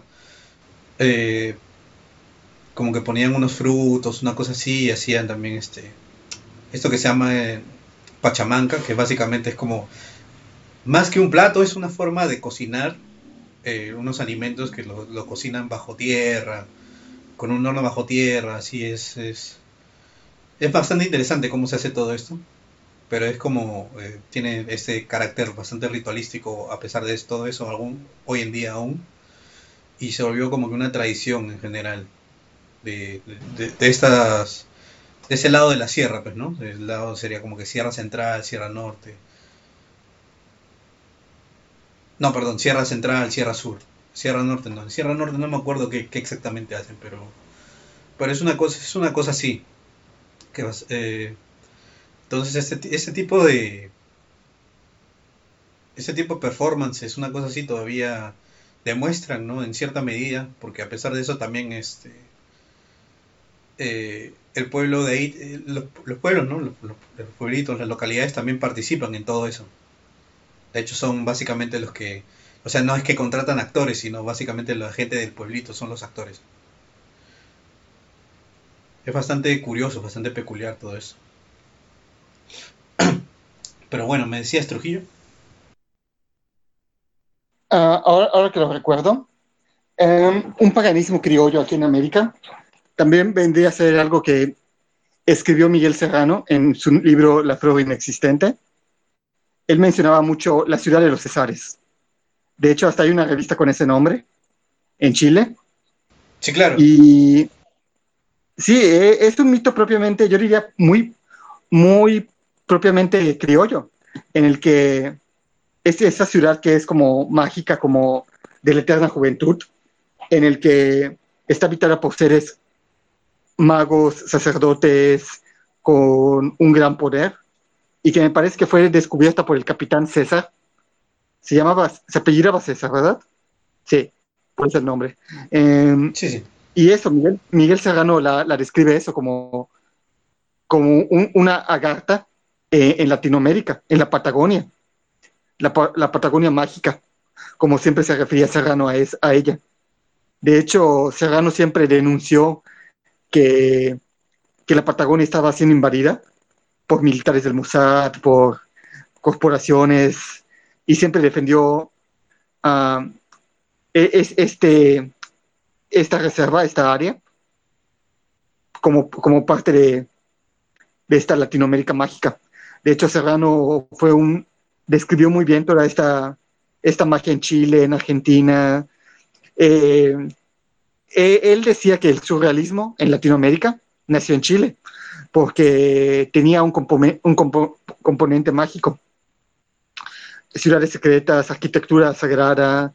También eh, estos temas los compartía con Vitali, con Juan Pablo Vitali. Vitali no era muy partidario de Serrano, lo, lo criticó mucho por su nacionalsocialismo, pero tenían en común eso, que veían eh, esta ciudad, sus ciudades como sagradas, veían la magia y la arquitectura de sus ciudades, esta añoran, esta, ¿cómo decirlo? No supremacía, sino esta herencia criolla, que ellos, para ellos tenían un, un componente metafísico y sagrado. Em, entonces, a pesar de sus diferencias, tanto Vitali como Serrano serían dos referentes de este criollismo mágico o este criollismo metafísico en el, en el continente.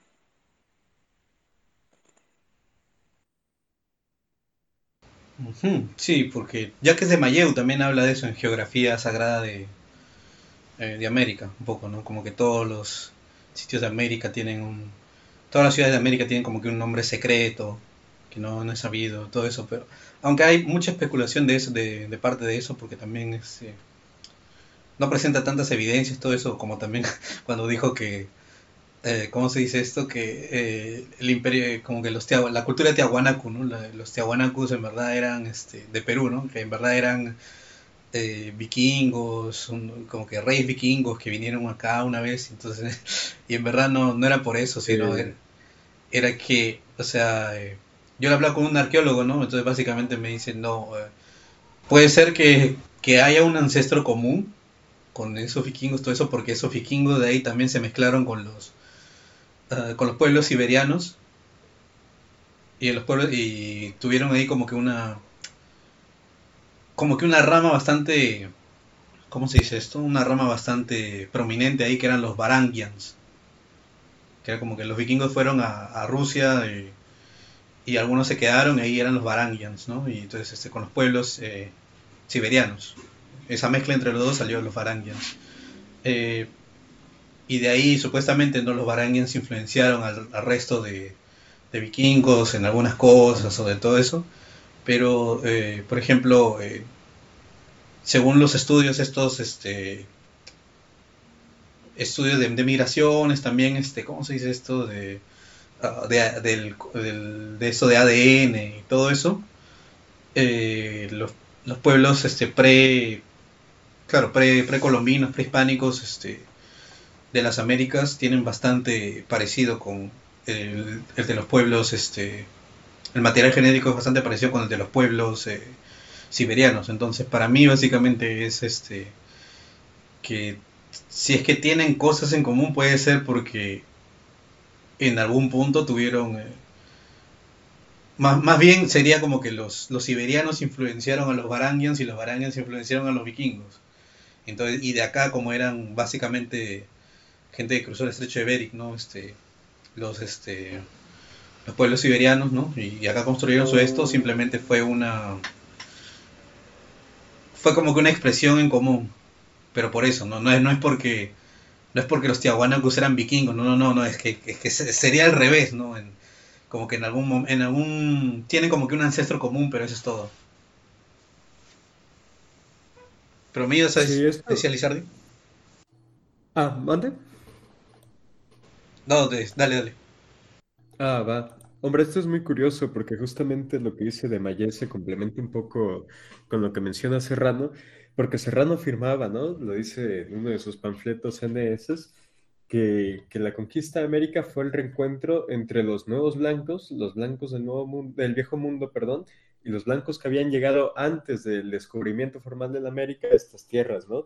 Entonces es, es, muy curioso porque se conecta, ¿no? De algún modo con esta, esta teoría de que sí, sí que había llegado un, grupo de, vaya, un grupo genético de los vikingos a América, ¿no? A través de una llegada presencial y un choque de culturas.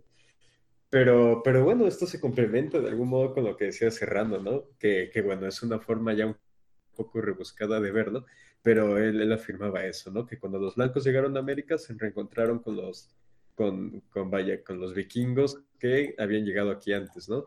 Y, bueno, de Mayes sí, sí, va un paso más, este, él sí se atreve a mucho más que Serrano, que ya es decir muchísimo, ya es bastante, y, y él afirma, ¿no? Directamente que todas las, todos los grandes pueblos de América tienen un origen hiperbóreo, ¿no? Desde los incas hasta los aztecas, hasta los comechingones, etcétera, etcétera. Y, luego, luego está este Arnold, Arnold Helmut, que bueno, eh, era alemán, un antropólogo alemán que viene a, la, viene a México durante la Revolución Mexicana, que, que, bueno, este señor tiene una foto con Zapata y todo, ¿no?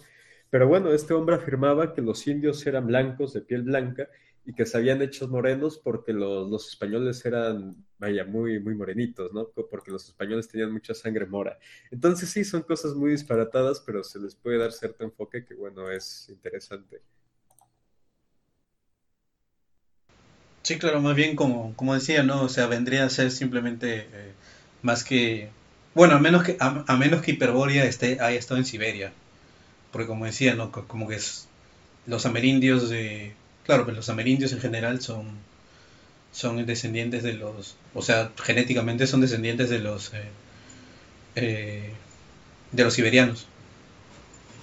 Hombre, esto no, no es tan disparatado, porque sí, sí que dentro de, del esoterismo y sobre todo el neopaganismo ruso, hay toda una corriente que, que aquí es bastante curiosa, que, que, se apropia un poco de lo que es el esoterismo nazi, pero guiándolo a través de, del eslavismo, ¿no? O sea, vaya, ellos afirman que los eslavos son los verdaderos arios, y, de hecho hay quien afirma que, que, los nazis perdieron la guerra porque confundieron y creyeron que los caucásicos eran los arios, cuando no, esa tarea correspondía a los eslavos. Y por eso fracasaron en su contienda, ¿no? Porque no era trabajo suyo. Y, este grupo justamente dice que la Siberia, la Siberia ancestral, vendría a ser la auténtica Hiperbórea, ¿no? que, hombre, es una conexión interesante la que surgió porque esto, esto del neopaganismo ruso se combina, ¿no? Y, y hace conjunción eh, con esto de, del origen este, vikingo, ¿no? Entre comillas, de, de, algunos pueblos indios. Pero, pero sí, de hecho, ya eh, creo que ese es tema para otro episodio, pero Dugin en sus inicios, en la escena moscovita, sí que se asocia con el neopaganismo ruso y, y bueno, después se desentiende de algunas de sus figuras pero, pero venga, que él sí viene de una formación ahí interesante, ¿no? Que sería una especie de esoterismo post-hitleriano, ¿no? Porque abandona como la mitología alemana y, se apega a la, rusa, ¿no? Pero parte como de los mismos principios fundamentales del esoterismo nazi y tal. Sí, sí, esto, todo, esto, todo ese tema sí daría para otro episodio, de hecho es bastante interesante y, y complejo, ¿no? Todas estas... Eh relaciones que existen entre distintas figuras, pensadores, quién influenció a quién, quién sacó qué cosa de, de dónde. Eso sí sería bastante interesante, pero para otro, para otra oportunidad, ¿no? Entonces, este. Claro. Eh, Corvino, yo quería preguntarte de ti, ¿y por qué el paganismo, no? ¿Y por qué no, no el cristianismo, no? Y eso era básicamente lo que era el comentario de, de este, de este influencer. Eh, eh, monarquista peruano, ¿no? Que decía este, que la cruz nos representa a todos, incluso a los que no creemos en ella. O sea, tú, ¿De verdad piensas eso? Que como que... ¿Tú, tú qué crees, no? Que un, por ejemplo, un, eh, un cristiano usando la cruz, todo eso, este, respetaría tus, este, tus creencias, el, el paganismo y en segundo lugar, no, ¿por qué el paganismo? Pues en sí, de primera el cristiano nunca va a respetar las creencias paganas porque digamos está, digamos, dentro de su de su norma, de que nomás hay un solo Dios y es el único que debe ser, entonces desde ahí pues jamás va a respetar. Si respeta no es tanto por su cristianismo, sino por la calidad de la persona, ¿no? Porque digamos, no, o sea, a veces como que cuando hablo de cristianismo los pongo a los cristianos como si fueran malvados. No, nomás digamos, yo separo como muchas veces la idea de la persona. Digamos, no puede estar muy de acuerdo con su idea, pero con la persona sí puede estar de acuerdo, porque es como que a veces hay personas como hacen tan suya la idea que la persona se vuelve la idea, pierde su personalidad. Entonces, porque si atacas a una idea, pues digamos, ellos sienten que atacas a, ella como persona, entonces digamos, ahí hay, ahí hay problema pero así de en forma al cristiano, digamos, nunca va a respetar este como que esta idea por, por su misma ley de, de, su, de su tradición.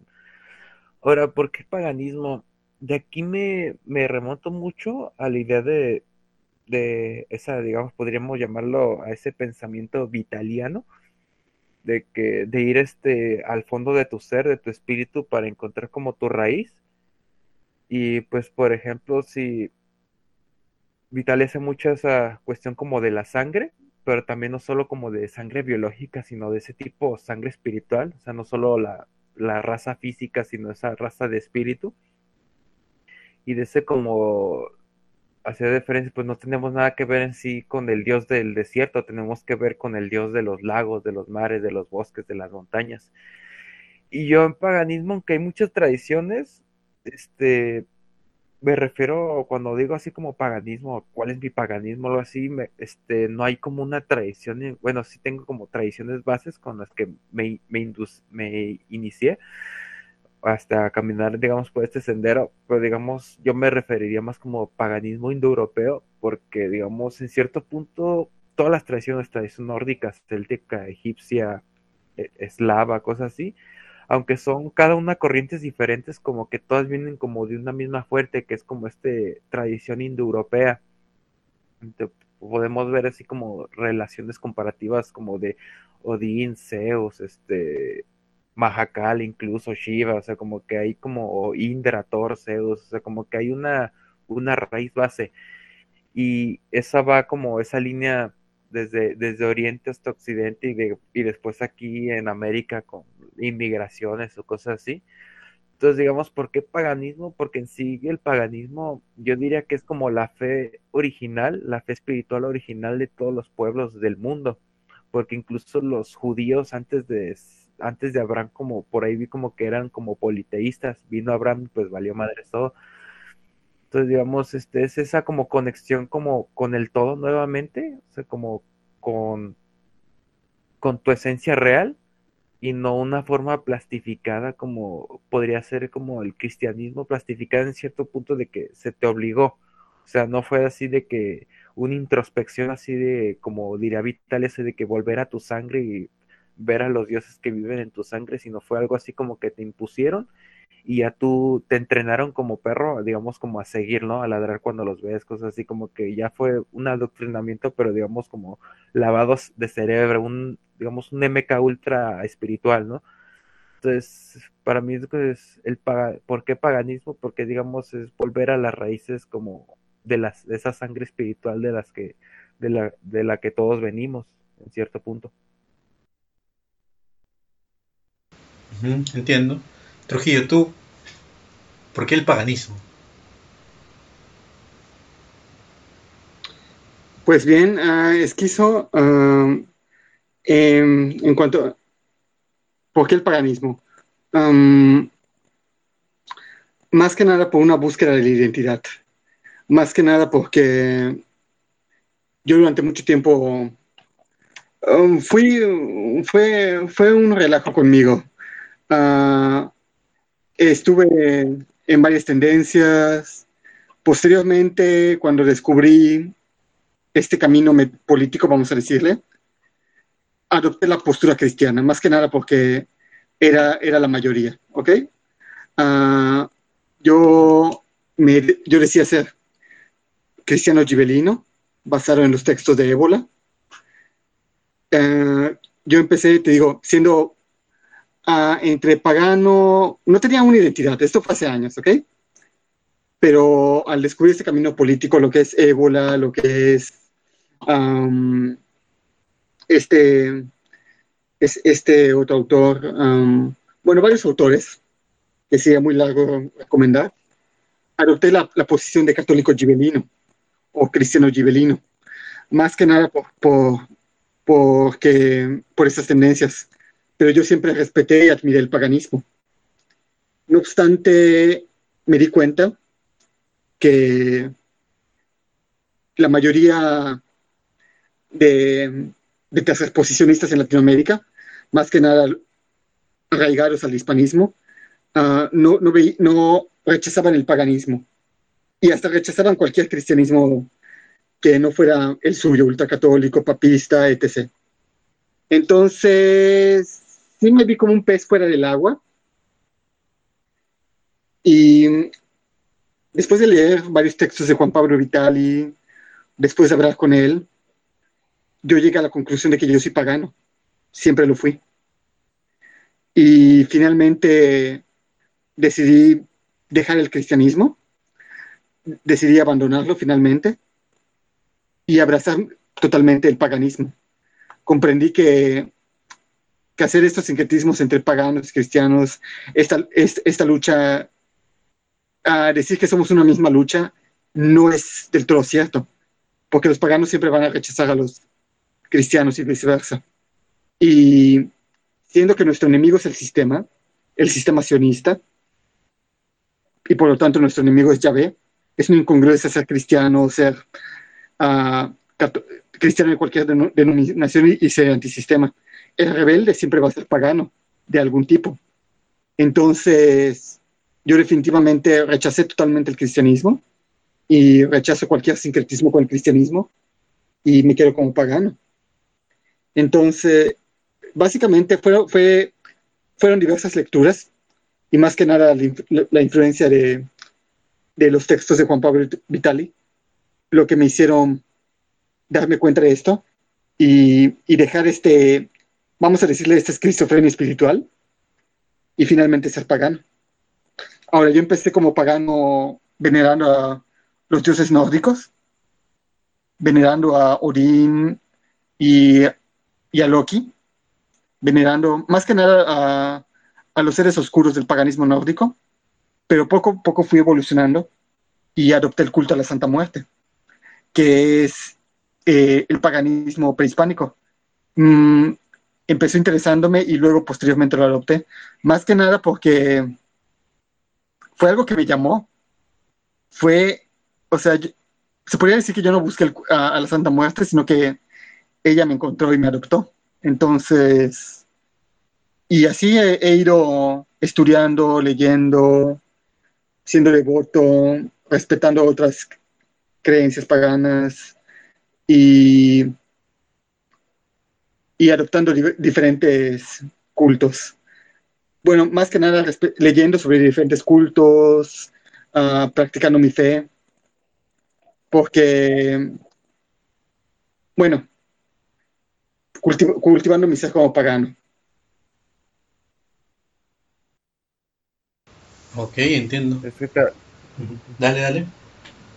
Es que está como Trujillo dice, este, está también eso de como que tú buscas, pero también como que los dioses te llaman, ¿no? O sea, es eso como que, como que vas y como que te llaman, como que reconocen quién eres, cosas así. Con Trujillo, por ejemplo, es como con la Santa Muerte a mí sí me interesó la Santa Muerte después de cuando Pablo de Arcana habló de ella, porque tenía todavía esa idea así como de que Santa Muerte igual a cristiano, pues la idea que se tiene común. Pero sí está eso, está también esa cuestión de que como que las deidades te llaman para cierto punto. En mi caso, en mi caso sería como me ha llevado mucho, por ejemplo, con la India, en especial con esa cuestión budista, en especial con Mahakala, pero bajo el rostro de Unger, de Unger Khan. Entonces, como que a veces este vas, parece que vas perdido, pero también está esa cuestión como de que las entidades te llaman, o sea, como que como que esa totalidad como en India que llaman como Dios, como esa totalidad este, de, la, de la divinidad en una palabra Dios, como que busca un aspecto para encontrarte y así como para, como para ayudarte en tu camino, en, su, en tu evolución. Pero cada uno es diferente, pero digamos sí, sí está eso de que muchas veces te, te llaman ellos, o sea, tú piensas que los buscas, pero la verdad es que pues, eh, más bien ellos eh, eran los que pusieron el camino para encontrarte. Mm, entiendo.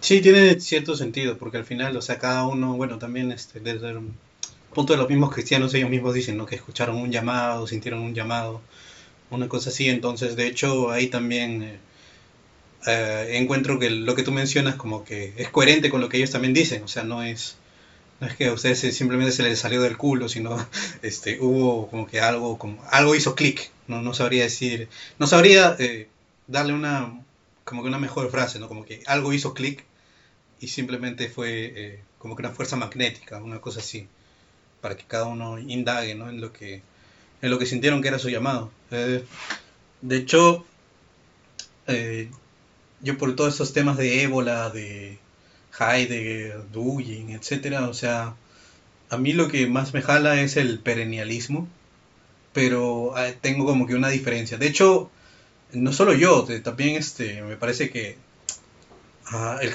un camarada que también es, que es un argentino, él también este, que, bueno, que es amigo nuestro, también lo hemos invitado, todo, todo eso, que él también este, me dijo lo mismo, ¿no? que también este, además lo jala la idea del perennialismo y yo le dije, sí, sí, pero yo eh, de mi como que del perennialismo yo la única cosa que rechazaría sería este este como que que al final siempre el perennialismo termina como que en un pseudo no, gnosticismo, una cosa así, ¿no? Como que... o, o, como que un extremo individualismo también a veces termina, ¿no? Que simplemente tú eres un humano simplemente viendo todo y, se acabó, o también este...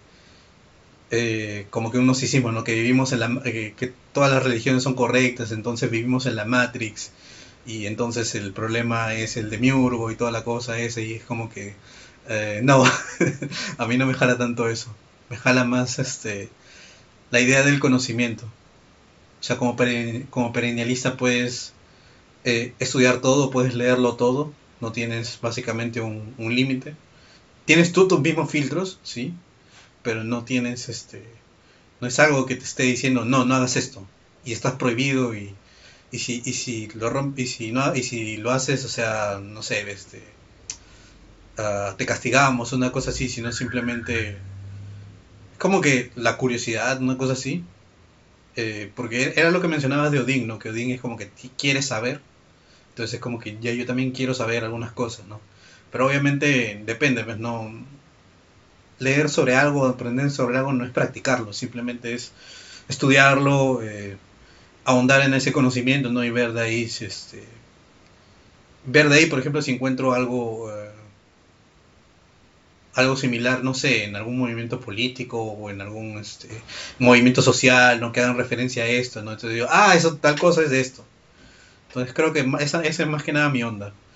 Pero probablemente, eh, no sé si ustedes han chequeado los, los trabajos de los camaradas de, de Brasil, de los, de los de Nueva Resistencia que ellos este, estudian el paganismo, eh, más que nada el paganismo romano, ¿no? el paganismo romano o helénico, y toda esa, y toda esa nota.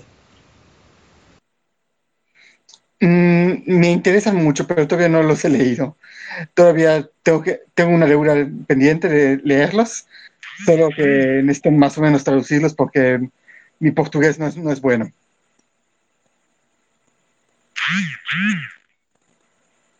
De hecho, de ahí te acostumbras. a mí me pasó así. Ah.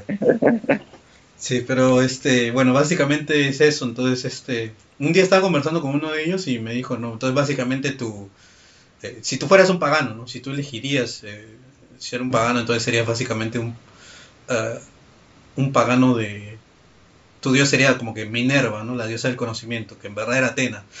y eso para mí hace clic porque, o sea, este, porque de chivolo yo veía Caballero Zodiaco y todo eso y entonces es como que, oye, vuelvo como que, oh, no, también este, no sé si tú llegaste a ver esto, eh, Trujillo, esto, que era bastante interesante, de ese show que era, ¿cómo se llamaba? Este, El contador de cuentos. Me acuerdo muy, muy poco, lo pasaban en Discovery Kids, ¿verdad? No solo ahí, lo pasaban, bueno, acá lo pasaban en TV local, que era este, el contador de cuentos era como que un viejo ahí sentado con su perro y su perro hablaba y siempre le contaba como que una, una historia de la mitología griega o, romana, así. Me acuerdo, sí, sí me acuerdo. Me vi, me, acuerdo mucho de los capítulos de Orfeo y de Dédalo y Caro. Pero sí, sí me, sí, sí lo llegué a ver. Eh, te digo, en Discovery Kids, cuando todavía era chévere. Claro, claro, el de Ícaro. Sí, sí, sí, sí, sí, sí, sí, ese es buenazo, ¿no? Que se le, se le empieza a quemar este, el pegamento y todo eso. Entonces. Sí. sí. ah, no, dale, dale. sí, no, entonces, este, me dijo, ¿no? uno de los camaradas que me dijo, bueno, entonces básicamente sería eso. Y ahí hice clic porque dije, bueno, yo veía eso, entonces eso. Entonces, y Caballero Zodiaco y te echo a un juego. Entonces es como que, ah, man, ya sí tendría sentido. Sí, pero, pero por ahora, o sea, yo, me, yo sigo todavía en mi perennialismo, de hecho me, me siento así un poco más tranqui, eh, pero quizás en algún momento lo estudie más a fondo, pero, o, no sé, alguna cosa, pero todavía no, no me llama eso, todavía. Eh, yo ahorita sigo más que nada queriendo producir textos, no, no, no, y también intentando hacer eh, levantar este tema de la editorial y todo eso entonces este como que estoy muy ocupado como para dedicarme a otra cosa eh, y simplemente por ahora lo voy a dejar ahí como que en stand-by pero sería interesante no ver ahí y estudiarlo.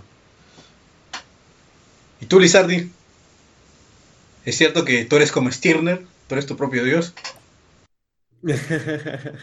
Hombre, yo, yo la verdad es que estoy un poco desentendido. Yo sí me acerqué al culto de la Santa Muerte un buen rato eh, y, de algún modo lo practico, pero no ha sido continuo. Este, yo, yo también creo eso en el, en el llamado de los dioses y el llamado de la sangre, pero creo que, creo que todo es a su tiempo. Y la verdad es que yo, yo también considero que es mejor no acelerar ciertos procesos, porque sucede mucho que la política, sobre todo cuando se trata de metapolítica y esta corriente tan, tan potente como lo hay dentro de, del identitarismo, pues de algún modo te exige un acercamiento, ¿no? Una definición religiosa. O sea, como lo fue el caso de Trujillo, también lo fue el mío, que te acercas a la política identitaria y, bueno, es casi de manual que ya tengas una religión, ¿no? O eres cristiano, o eres pagano, o eres algo, pero algo tienes que hacer. Entonces creo que esto apresura mucho a la gente y les llevan como a abrazar fes que realmente no les corresponden, ¿no? Eh, y pues bueno, yo, yo creo que la gente más anticristiana que he conocido no la he conocido ni en el satanismo ni en el paganismo, sino en el mismo cristianismo, que son cristianos que larpean por, por una cuestión política, por una cuestión de dogma ideológico, pero que de cristianos no tiene nada, o sea, no tiene un espíritu cristiano verdadero. Entonces, pues es eso, ¿no? De algún modo, estoy intentando como tomármelo con calma y ser muy respetuoso. Y, bueno, realmente ahora me estoy enfocando más en la política y en otro tipo de formación y supongo que, ya, ya habrá su momento, pero sí que tengo muchísimo interés. Y, y, la otra parte es que pues no, no soy muy afín al cristianismo, pero la verdad es que tengo amigos que practican el cristianismo, incluso, bueno, tengo amigos que incluso practican la cabala y todo esto, y la verdad es que creo que toda práctica espiritual es respetable en su entero, o sea, si realmente es lo que a ti te funciona y lo que te mantiene bien, pues hombre, adelante, ¿no? O sea, creo que cada quien está en su derecho de trazar su propio camino y seguir lo que mejor le funcione. Y, bueno, eh, no, no sé qué más decir en cuanto a ello. Eh, esas eran las dos cuestiones que quería mencionar sobre la gente que, que se acerca a la política, a la, a la religión por, por absurdos políticos y terminan pues siendo totalmente lo opuesto. Y, y, esto de que realmente cualquier camino es válido. Porque, pues bueno, insisto, es muy común que los tradicionalistas o conservadores se acerquen al cristianismo como la defensa de Occidente y tal, y luego se enfadan, ¿no? Este, se enojan cuando escuchan sobre el humanismo cristiano, sobre la caridad. ¿Por qué? Porque pues esto es opuesto a sus valores. Entonces realmente eh, es pecaminoso como acercarse a la religión. Eh, y, bueno, no solo a la religión, sino a la creencia espiritual, pero pongo este ejemplo del cristianismo. O sea, yo, yo creo que es pecaminoso, es un poco sucio el acercarse a la religión por, por política, que yo, yo cometí ese error y sé que muchos lo hemos cometido, pero pues bueno, más bien para la audiencia y para quien esté como en esta crisis, que sé que son varios, pues tener eso en cuenta, ¿no? O sea, realmente es un llamado que te llega por otro canal y pues no, no lo fuerces a través de política, porque por ejemplo, un problema que siempre tuve con la Orden de los Nueve Ángulos y con todo el satanismo tradicional este, que se maneja, eh, es, por ejemplo, ese, que la mayoría de sus miembros no son interesados del satanismo ni nada similar, sino que es gente que fue a través del nacionalsocialismo o a través de la ideología que terminan larpeando, ¿no? Y terminan como haciéndose de estos símbolos. Cuando si te pones a leer, pues del mismo misticismo y de la misma mitología de la ONA, pues ellos te dicen que no son ni nazis, ni son nada, y que es pura estética, ¿no? Que es uno de los roles internos, como le llaman. Entonces, pues ese es como mi gran dilema, eh, más que nada. Pero pues sí, ¿qué, ¿qué, decir? Sí, es como ese tema que es demasiado larpero, ese tipo de cosas, porque simplemente es gente que últimamente, ¿no? En el lado gringo simplemente eran huevones que se metían ahí para trolear y enviarte, puta, no sé, porno a tu celular, una hueá así, entonces este, es como que en verdad no lo podrías tomar en serio. Yo tampoco, no, nunca tomé en serio esa, esa cosa. Pero, o sea, sí podría decir que hay, hay un punto en donde eso sí tiene razón, esa, idea de los nueve ángulos, ¿no? Que hay dioses oscuros, todo eso. Sí, cada, cada religión tiene su dios oscuro. Eh, por ejemplo, los musulmanes tienen ahí al, eh, Shaitan, creo que se llama Shaitan. O, también a Arimán. Y de ahí este... El cristianismo obviamente tiene a Satanás, Lucifer, Belcebú, los demás demonios. Eh, y de ahí este, está, por ejemplo, en el paganismo griego está Hades, ¿no? que es el dios del inframundo, con su esposa Perséfone, etcétera, todo eso. Y siempre, o sea, hay algo que era verdad, ¿no? Que sí, que cada religión, cada tradición siempre tiene su, su contraparte oscura. Porque de hecho la vida es así, la vida está llena de matices. Entonces obviamente que si la vida está hecha de matices y nosotros somos como que hecho a imagen y semejanza, ¿no? De Dios o de los dioses, dependiendo de quién, de quién, eh, de, a, de, a, quién leas o quién, a quién estés leyendo, qué sigas. Entonces obviamente que también va a haber una, una, contraparte oscura, ¿no? Y que eso también debe, seguramente tiene su tradición y todo eso, pero justamente era eso, ¿no? O sea, se salió que ahora en, no sé si, si lo viste Lizardi, que el, el que manejaba todo eso, por ejemplo, en Estados Unidos, en verdad era un pedófilo eh, que estaba metido ahí simplemente por que el FBI le pagaba y todo eso. Sí, sí lo vi. Eh, entonces ese tipo de cositas, pero es que es una situación muy complicada. O sea, yo, yo creo que ahí la intuición tiene como un papel importante porque uno como que ya se lee cuando, cuando las cosas no, no son así o no deben ser así, pero, pero bueno, ¿qué, ¿qué te digo? Pero sí, sí lo vi y, realmente pues es eso, ¿no? Que la banda sea más abusada y que pues no, no se, no se traen cualquier pendejada nomás porque es político y tal. Corvinus, ¿tú querías decir Yo diría que... Ah, ah, sí. En esto así como del llamado, o sea, ahora sí que para los que están viendo esto, un, lo, aparte de Juan Pablo Vitali, un autor que deberían leer es este Aki Sederberg que menciona también este problemática así como del de que estar perdido espiritualmente y pues digamos volver al camino tradicional, esta cuestión de que los dioses ya llaman, porque digamos esto como menciona Lizardi de, política y la fe, es que cuando inicias por la política y agarras la fe es que iniciaste por un camino muy mundano que es la política, o sea, la fe es algo más trascendental, algo que solo entiende el espíritu. Entonces, cuando inicias por la política, pues digamos, siempre va a haber pedos porque pues la política es un concepto humano muy limitado y pues la, tradición espiritual es algo de, demasiado, muy trascendente como para que lo inicies por un camino político que va a tener muchas fallas. Totalmente, totalmente. Y al final, como decía Ontiveros, o sea, al final puedes encontrar en la política como expresiones algo más trascendente y algo transhistórico incluso, como esa ciencia materializándose y tomando forma en la política, como lo es el caso del fascismo, pero al final es tener presente muy en cuenta de que pues la creencia política no solo va más allá, sino que está encima de ese condicionamiento político. Eh, entonces, pues sí, e, es eso y, pues principalmente esa cuestión. Hablando justamente de esos caminos cerrados, todo eso, yo que de hecho quería preguntarles a ustedes, ¿no? Que, eh, tanto Trujillo como Corvinos, ¿qué opinión les merece este, este personaje? Este, bueno, más que él, sería su, su, intento de crear una religión, ¿no? Que era este eh, eh, William Pierce, ¿no? Con su, su idea esta del cosmoteísmo, que era básicamente eh, mencionaban un poco del tema de la sangre y todo eso, pero como que él lo llevó a como que, bueno, nuestra sangre es cósmica, una cosa así. Entonces, este, no sé eh, qué opinión les merece eso.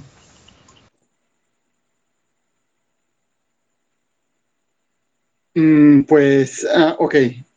Uh, William Pierce, pues me gustan los días de Turner, tiene buenos escritos, pero no, no me convence ese, ese intento de crear una religión aria no sé si aria o blanca, eh, me parece más como un tipo de ateísmo racial uh, en el que no simplemente es algo muy angro. Me parece, a mi parecer, es algo muy angro. No, ni anglo, Esto ese, ese, es muy gringo, ¿verdad? Muy, sí. muy yankee, ¿no? Porque el yankee era el, el anglo del norte. Sí, sí, muy, es una cosa muy yankee. William Pierce tiene, tiene elementos a retomar, pero ese, e, ese intento de religión no, no es uno de ellos. Pues eso es, es, similar a lo de David Lane con el botanismo, ¿no? Que también era algo así como paganismo germánico, pero que enfatizaban demasiado la cuestión de la raza. Es algo por ahí, ¿no? Sí, claro, era básicamente la, la versión punto uno, ¿no? El botanismo ya era versión punto dos. Que el pedo con la raza, que, eh, bueno, a mi parecer, que generalmente esto se da más en como los círculos así como de tradición nórdica y a, a donde como que mezclan este a veces mucha cuestión nazi, por eso es así como que ya ves que hay muchas vertientes que la Saturn universalista, que la Saturn folkish, un chingo de madres. Entonces, a mi parecer, bueno, en cuestión como religiones así paganas, así europeas, como que en sí la, la raza o la etnia sí, sí tiene una cierta importancia porque digamos, pues, pues en cierto punto como que físicamente tal vez te tienes que parecer a los dioses, algo así, o digamos una afinidad por ahí, genética.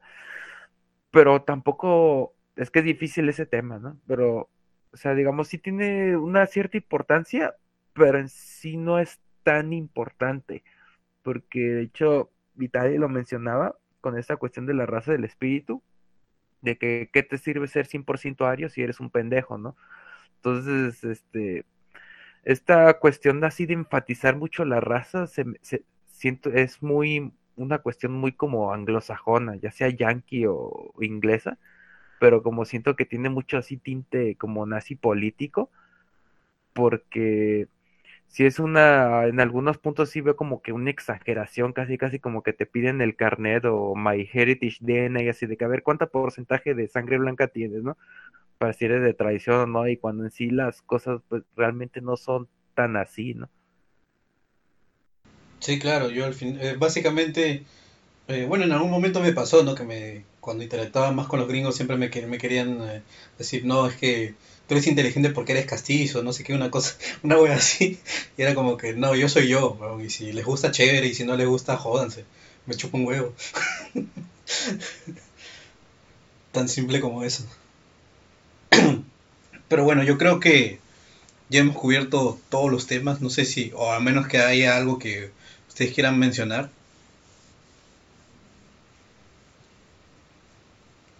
¿Algún punto adicional? No sé.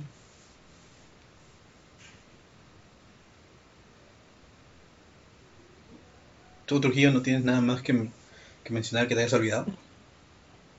Mm, respecto a esta cuestión, no creo que ya lo he mencionado todo. Uh, nos falta hablar de, del libro que, que, editamos, por cierto.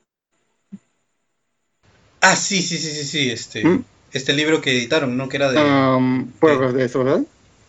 Ok, pues entre Belkan y yo le editamos un libro llamado Escritos del Último Criollo, una selección de textos de Juan Pablo Vitali, que le hicimos a manera de homenaje y que pues está gratis, ya sea en mi Telegram, Librería Trujillo, como en la Biblioteca Belcana de, de Belcan, de Belcan eh, que, de, que, el enlace está en Círculo de, de Círculo de Cuervos Sicuaga.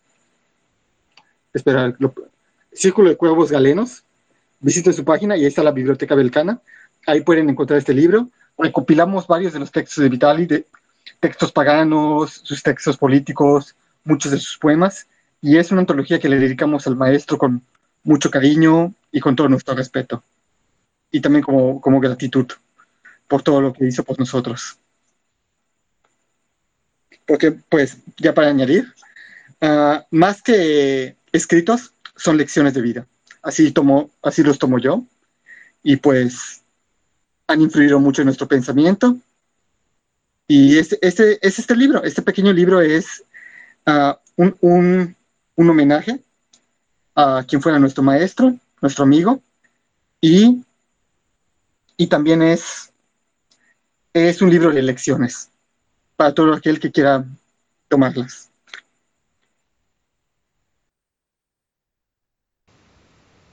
Bueno, ¿tú, Corvinus? Sí, pues este libro es un regalo de agradecimiento. Ahora sí, el maestro se nos fue antes de lo que pensábamos. Yo sí pensé que iba a llegar, pues, eh, muy, que iba a tener mucho tiempo. De hecho, uno de los libros que traduje, el de Penty Lincola, lo traduje solamente para él. Obviamente, pues lo iba a compartir por todos, pero digamos, él fue expresamente el que me pidió después de que leyó el de Aki Sederberg y el de el de Might is Right, que de hecho le gustó mucho, es el de, el de Ragnar Redberg. Y ya después me buscó para llamar, para, para, de hecho lo, lo mencioné en el prólogo. Este me, este, me mencionó pues, que si le podía traducir el de Penty Lincola y se lo traduje, y ya digamos como que ya con lo que con su fallecimiento me dio más así como pesar porque fue casi como un gracias y casi hasta los vemos. Entonces, digamos, sí fue un agradecimiento, un, no, como dije, no es una despedida, es un hasta luego. Y pues que su memoria quede inmortalizada y pues Ave Vitali. Tú, Lizardi, ahora para concluir, ¿tienes algo ahí que te has olvidado o que quieras mencionar?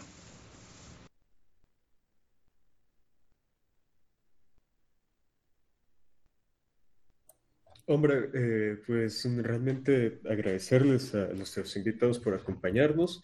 Eh, en cuanto a proyectos y distintas cosas, eh, me estoy moviendo ahora por, por, el canal de Soltanius y el de Futurism Forever que lleva Giovanni. y pronto estaremos, estaremos sacando una nueva revista, este, ya, ya apartada y, y, y bueno, de, de, todo el tema este, tempestista y tal, será algo totalmente distinto, que, que bueno, que, parte también del blog del CAS, ¿no? Es más de la anglosfera, pero están surgiendo cosas muy interesantes este, en la anglosfera ahora mismo. Está también el canal de Lane, este, bueno, todos los enlaces están en Telegram, que él se ha dedicado a hacer su, su círculo de estudio homofascista no irónico, y, y, bueno, son demás cositas que van saliendo. Y bueno, realmente más allá de eso, eso sería todo. Sí, a mí no me queda nada más que agradecerle a ustedes, eh, Trujillo y Y Corvinus por haber venido, por habernos explicado esos, temas y haber aclarado algunos puntos. Y ahí obviamente habrán discrepancias entre la audiencia porque algunos no son paganos, otros sí lo serán, otros serán cristianos, otros... Eh, no me sorprendería, no me sorprendería que, es que de hecho nos escuchan hasta, hay una, he, he chequeado el, esto de, ¿cómo se dice? De los datos en, en este, de Spotify, ¿no? En donde nos escuchan, incluso nos escuchan en Corea del Sur. Entonces, este, sí, es increíble. Hasta en Corea del Sur nos escuchan, hasta en... Uh, pero bueno, ¿no? Entonces, este, sea lo que sea, la persona, eh, los que escuchan podrían haber discrepancias o cosas, este, o estarán de acuerdo en algunos puntos, ¿no? Pero al final del día, eh, lo que hacemos aquí simplemente es mostramos una visión alternativa, ¿no? De, todo esto que existe, que, la, que puede ser que las personas interesadas no, no lo conozcan. Así que yo les agradezco por haber venido. Gracias Trujillo gracias Corvino. Pues, muchas gracias por, ahora sí, esta es mi primera vez, espero que no la última, pero sí, muchas gracias a todos los que escuchan, tal vez me vi un poco agresivo con el cristianismo, pero básicamente si te, si te gusta, si te llena el cristianismo, Cristo y todo eso, perfectamente, hay muchas personas pues que no tienen fe y son idiotas, entonces, pues, digamos, si te llena y todo eso, muy, bien. Muchas gracias a Esquizo, Trujillo, Lizardi, gracias por invitarme en este este, digamos, círculo de, de conversación para, eh, digamos, este, generar nuevas ideas, nuevas, nuevo contenido de sabiduría. Y pues a todos, que la sombra del Khan marche junto a, junto a nosotros. Pues Esquizo, muchas gracias a ti, uh, gracias a Belkan, gracias a Lizardi, pues un, honor eh, haber compartido estos puntos de vista con ustedes. Ah, nuevamente está aquí en tu programa, que me encanta. y pues muchas gracias por estar aquí y, por, y tener la oportunidad de platicar con todos ustedes de, esto y también compartir esto con la audiencia. muchas gracias y hasta la próxima. Bueno muchachos, eh, les voy a anunciar ¿no? el programa que se viene. Eh, que lo este vamos a primero hablar cómo se llama este vamos a tener un programa sobre los talibanes y Carl Schmitt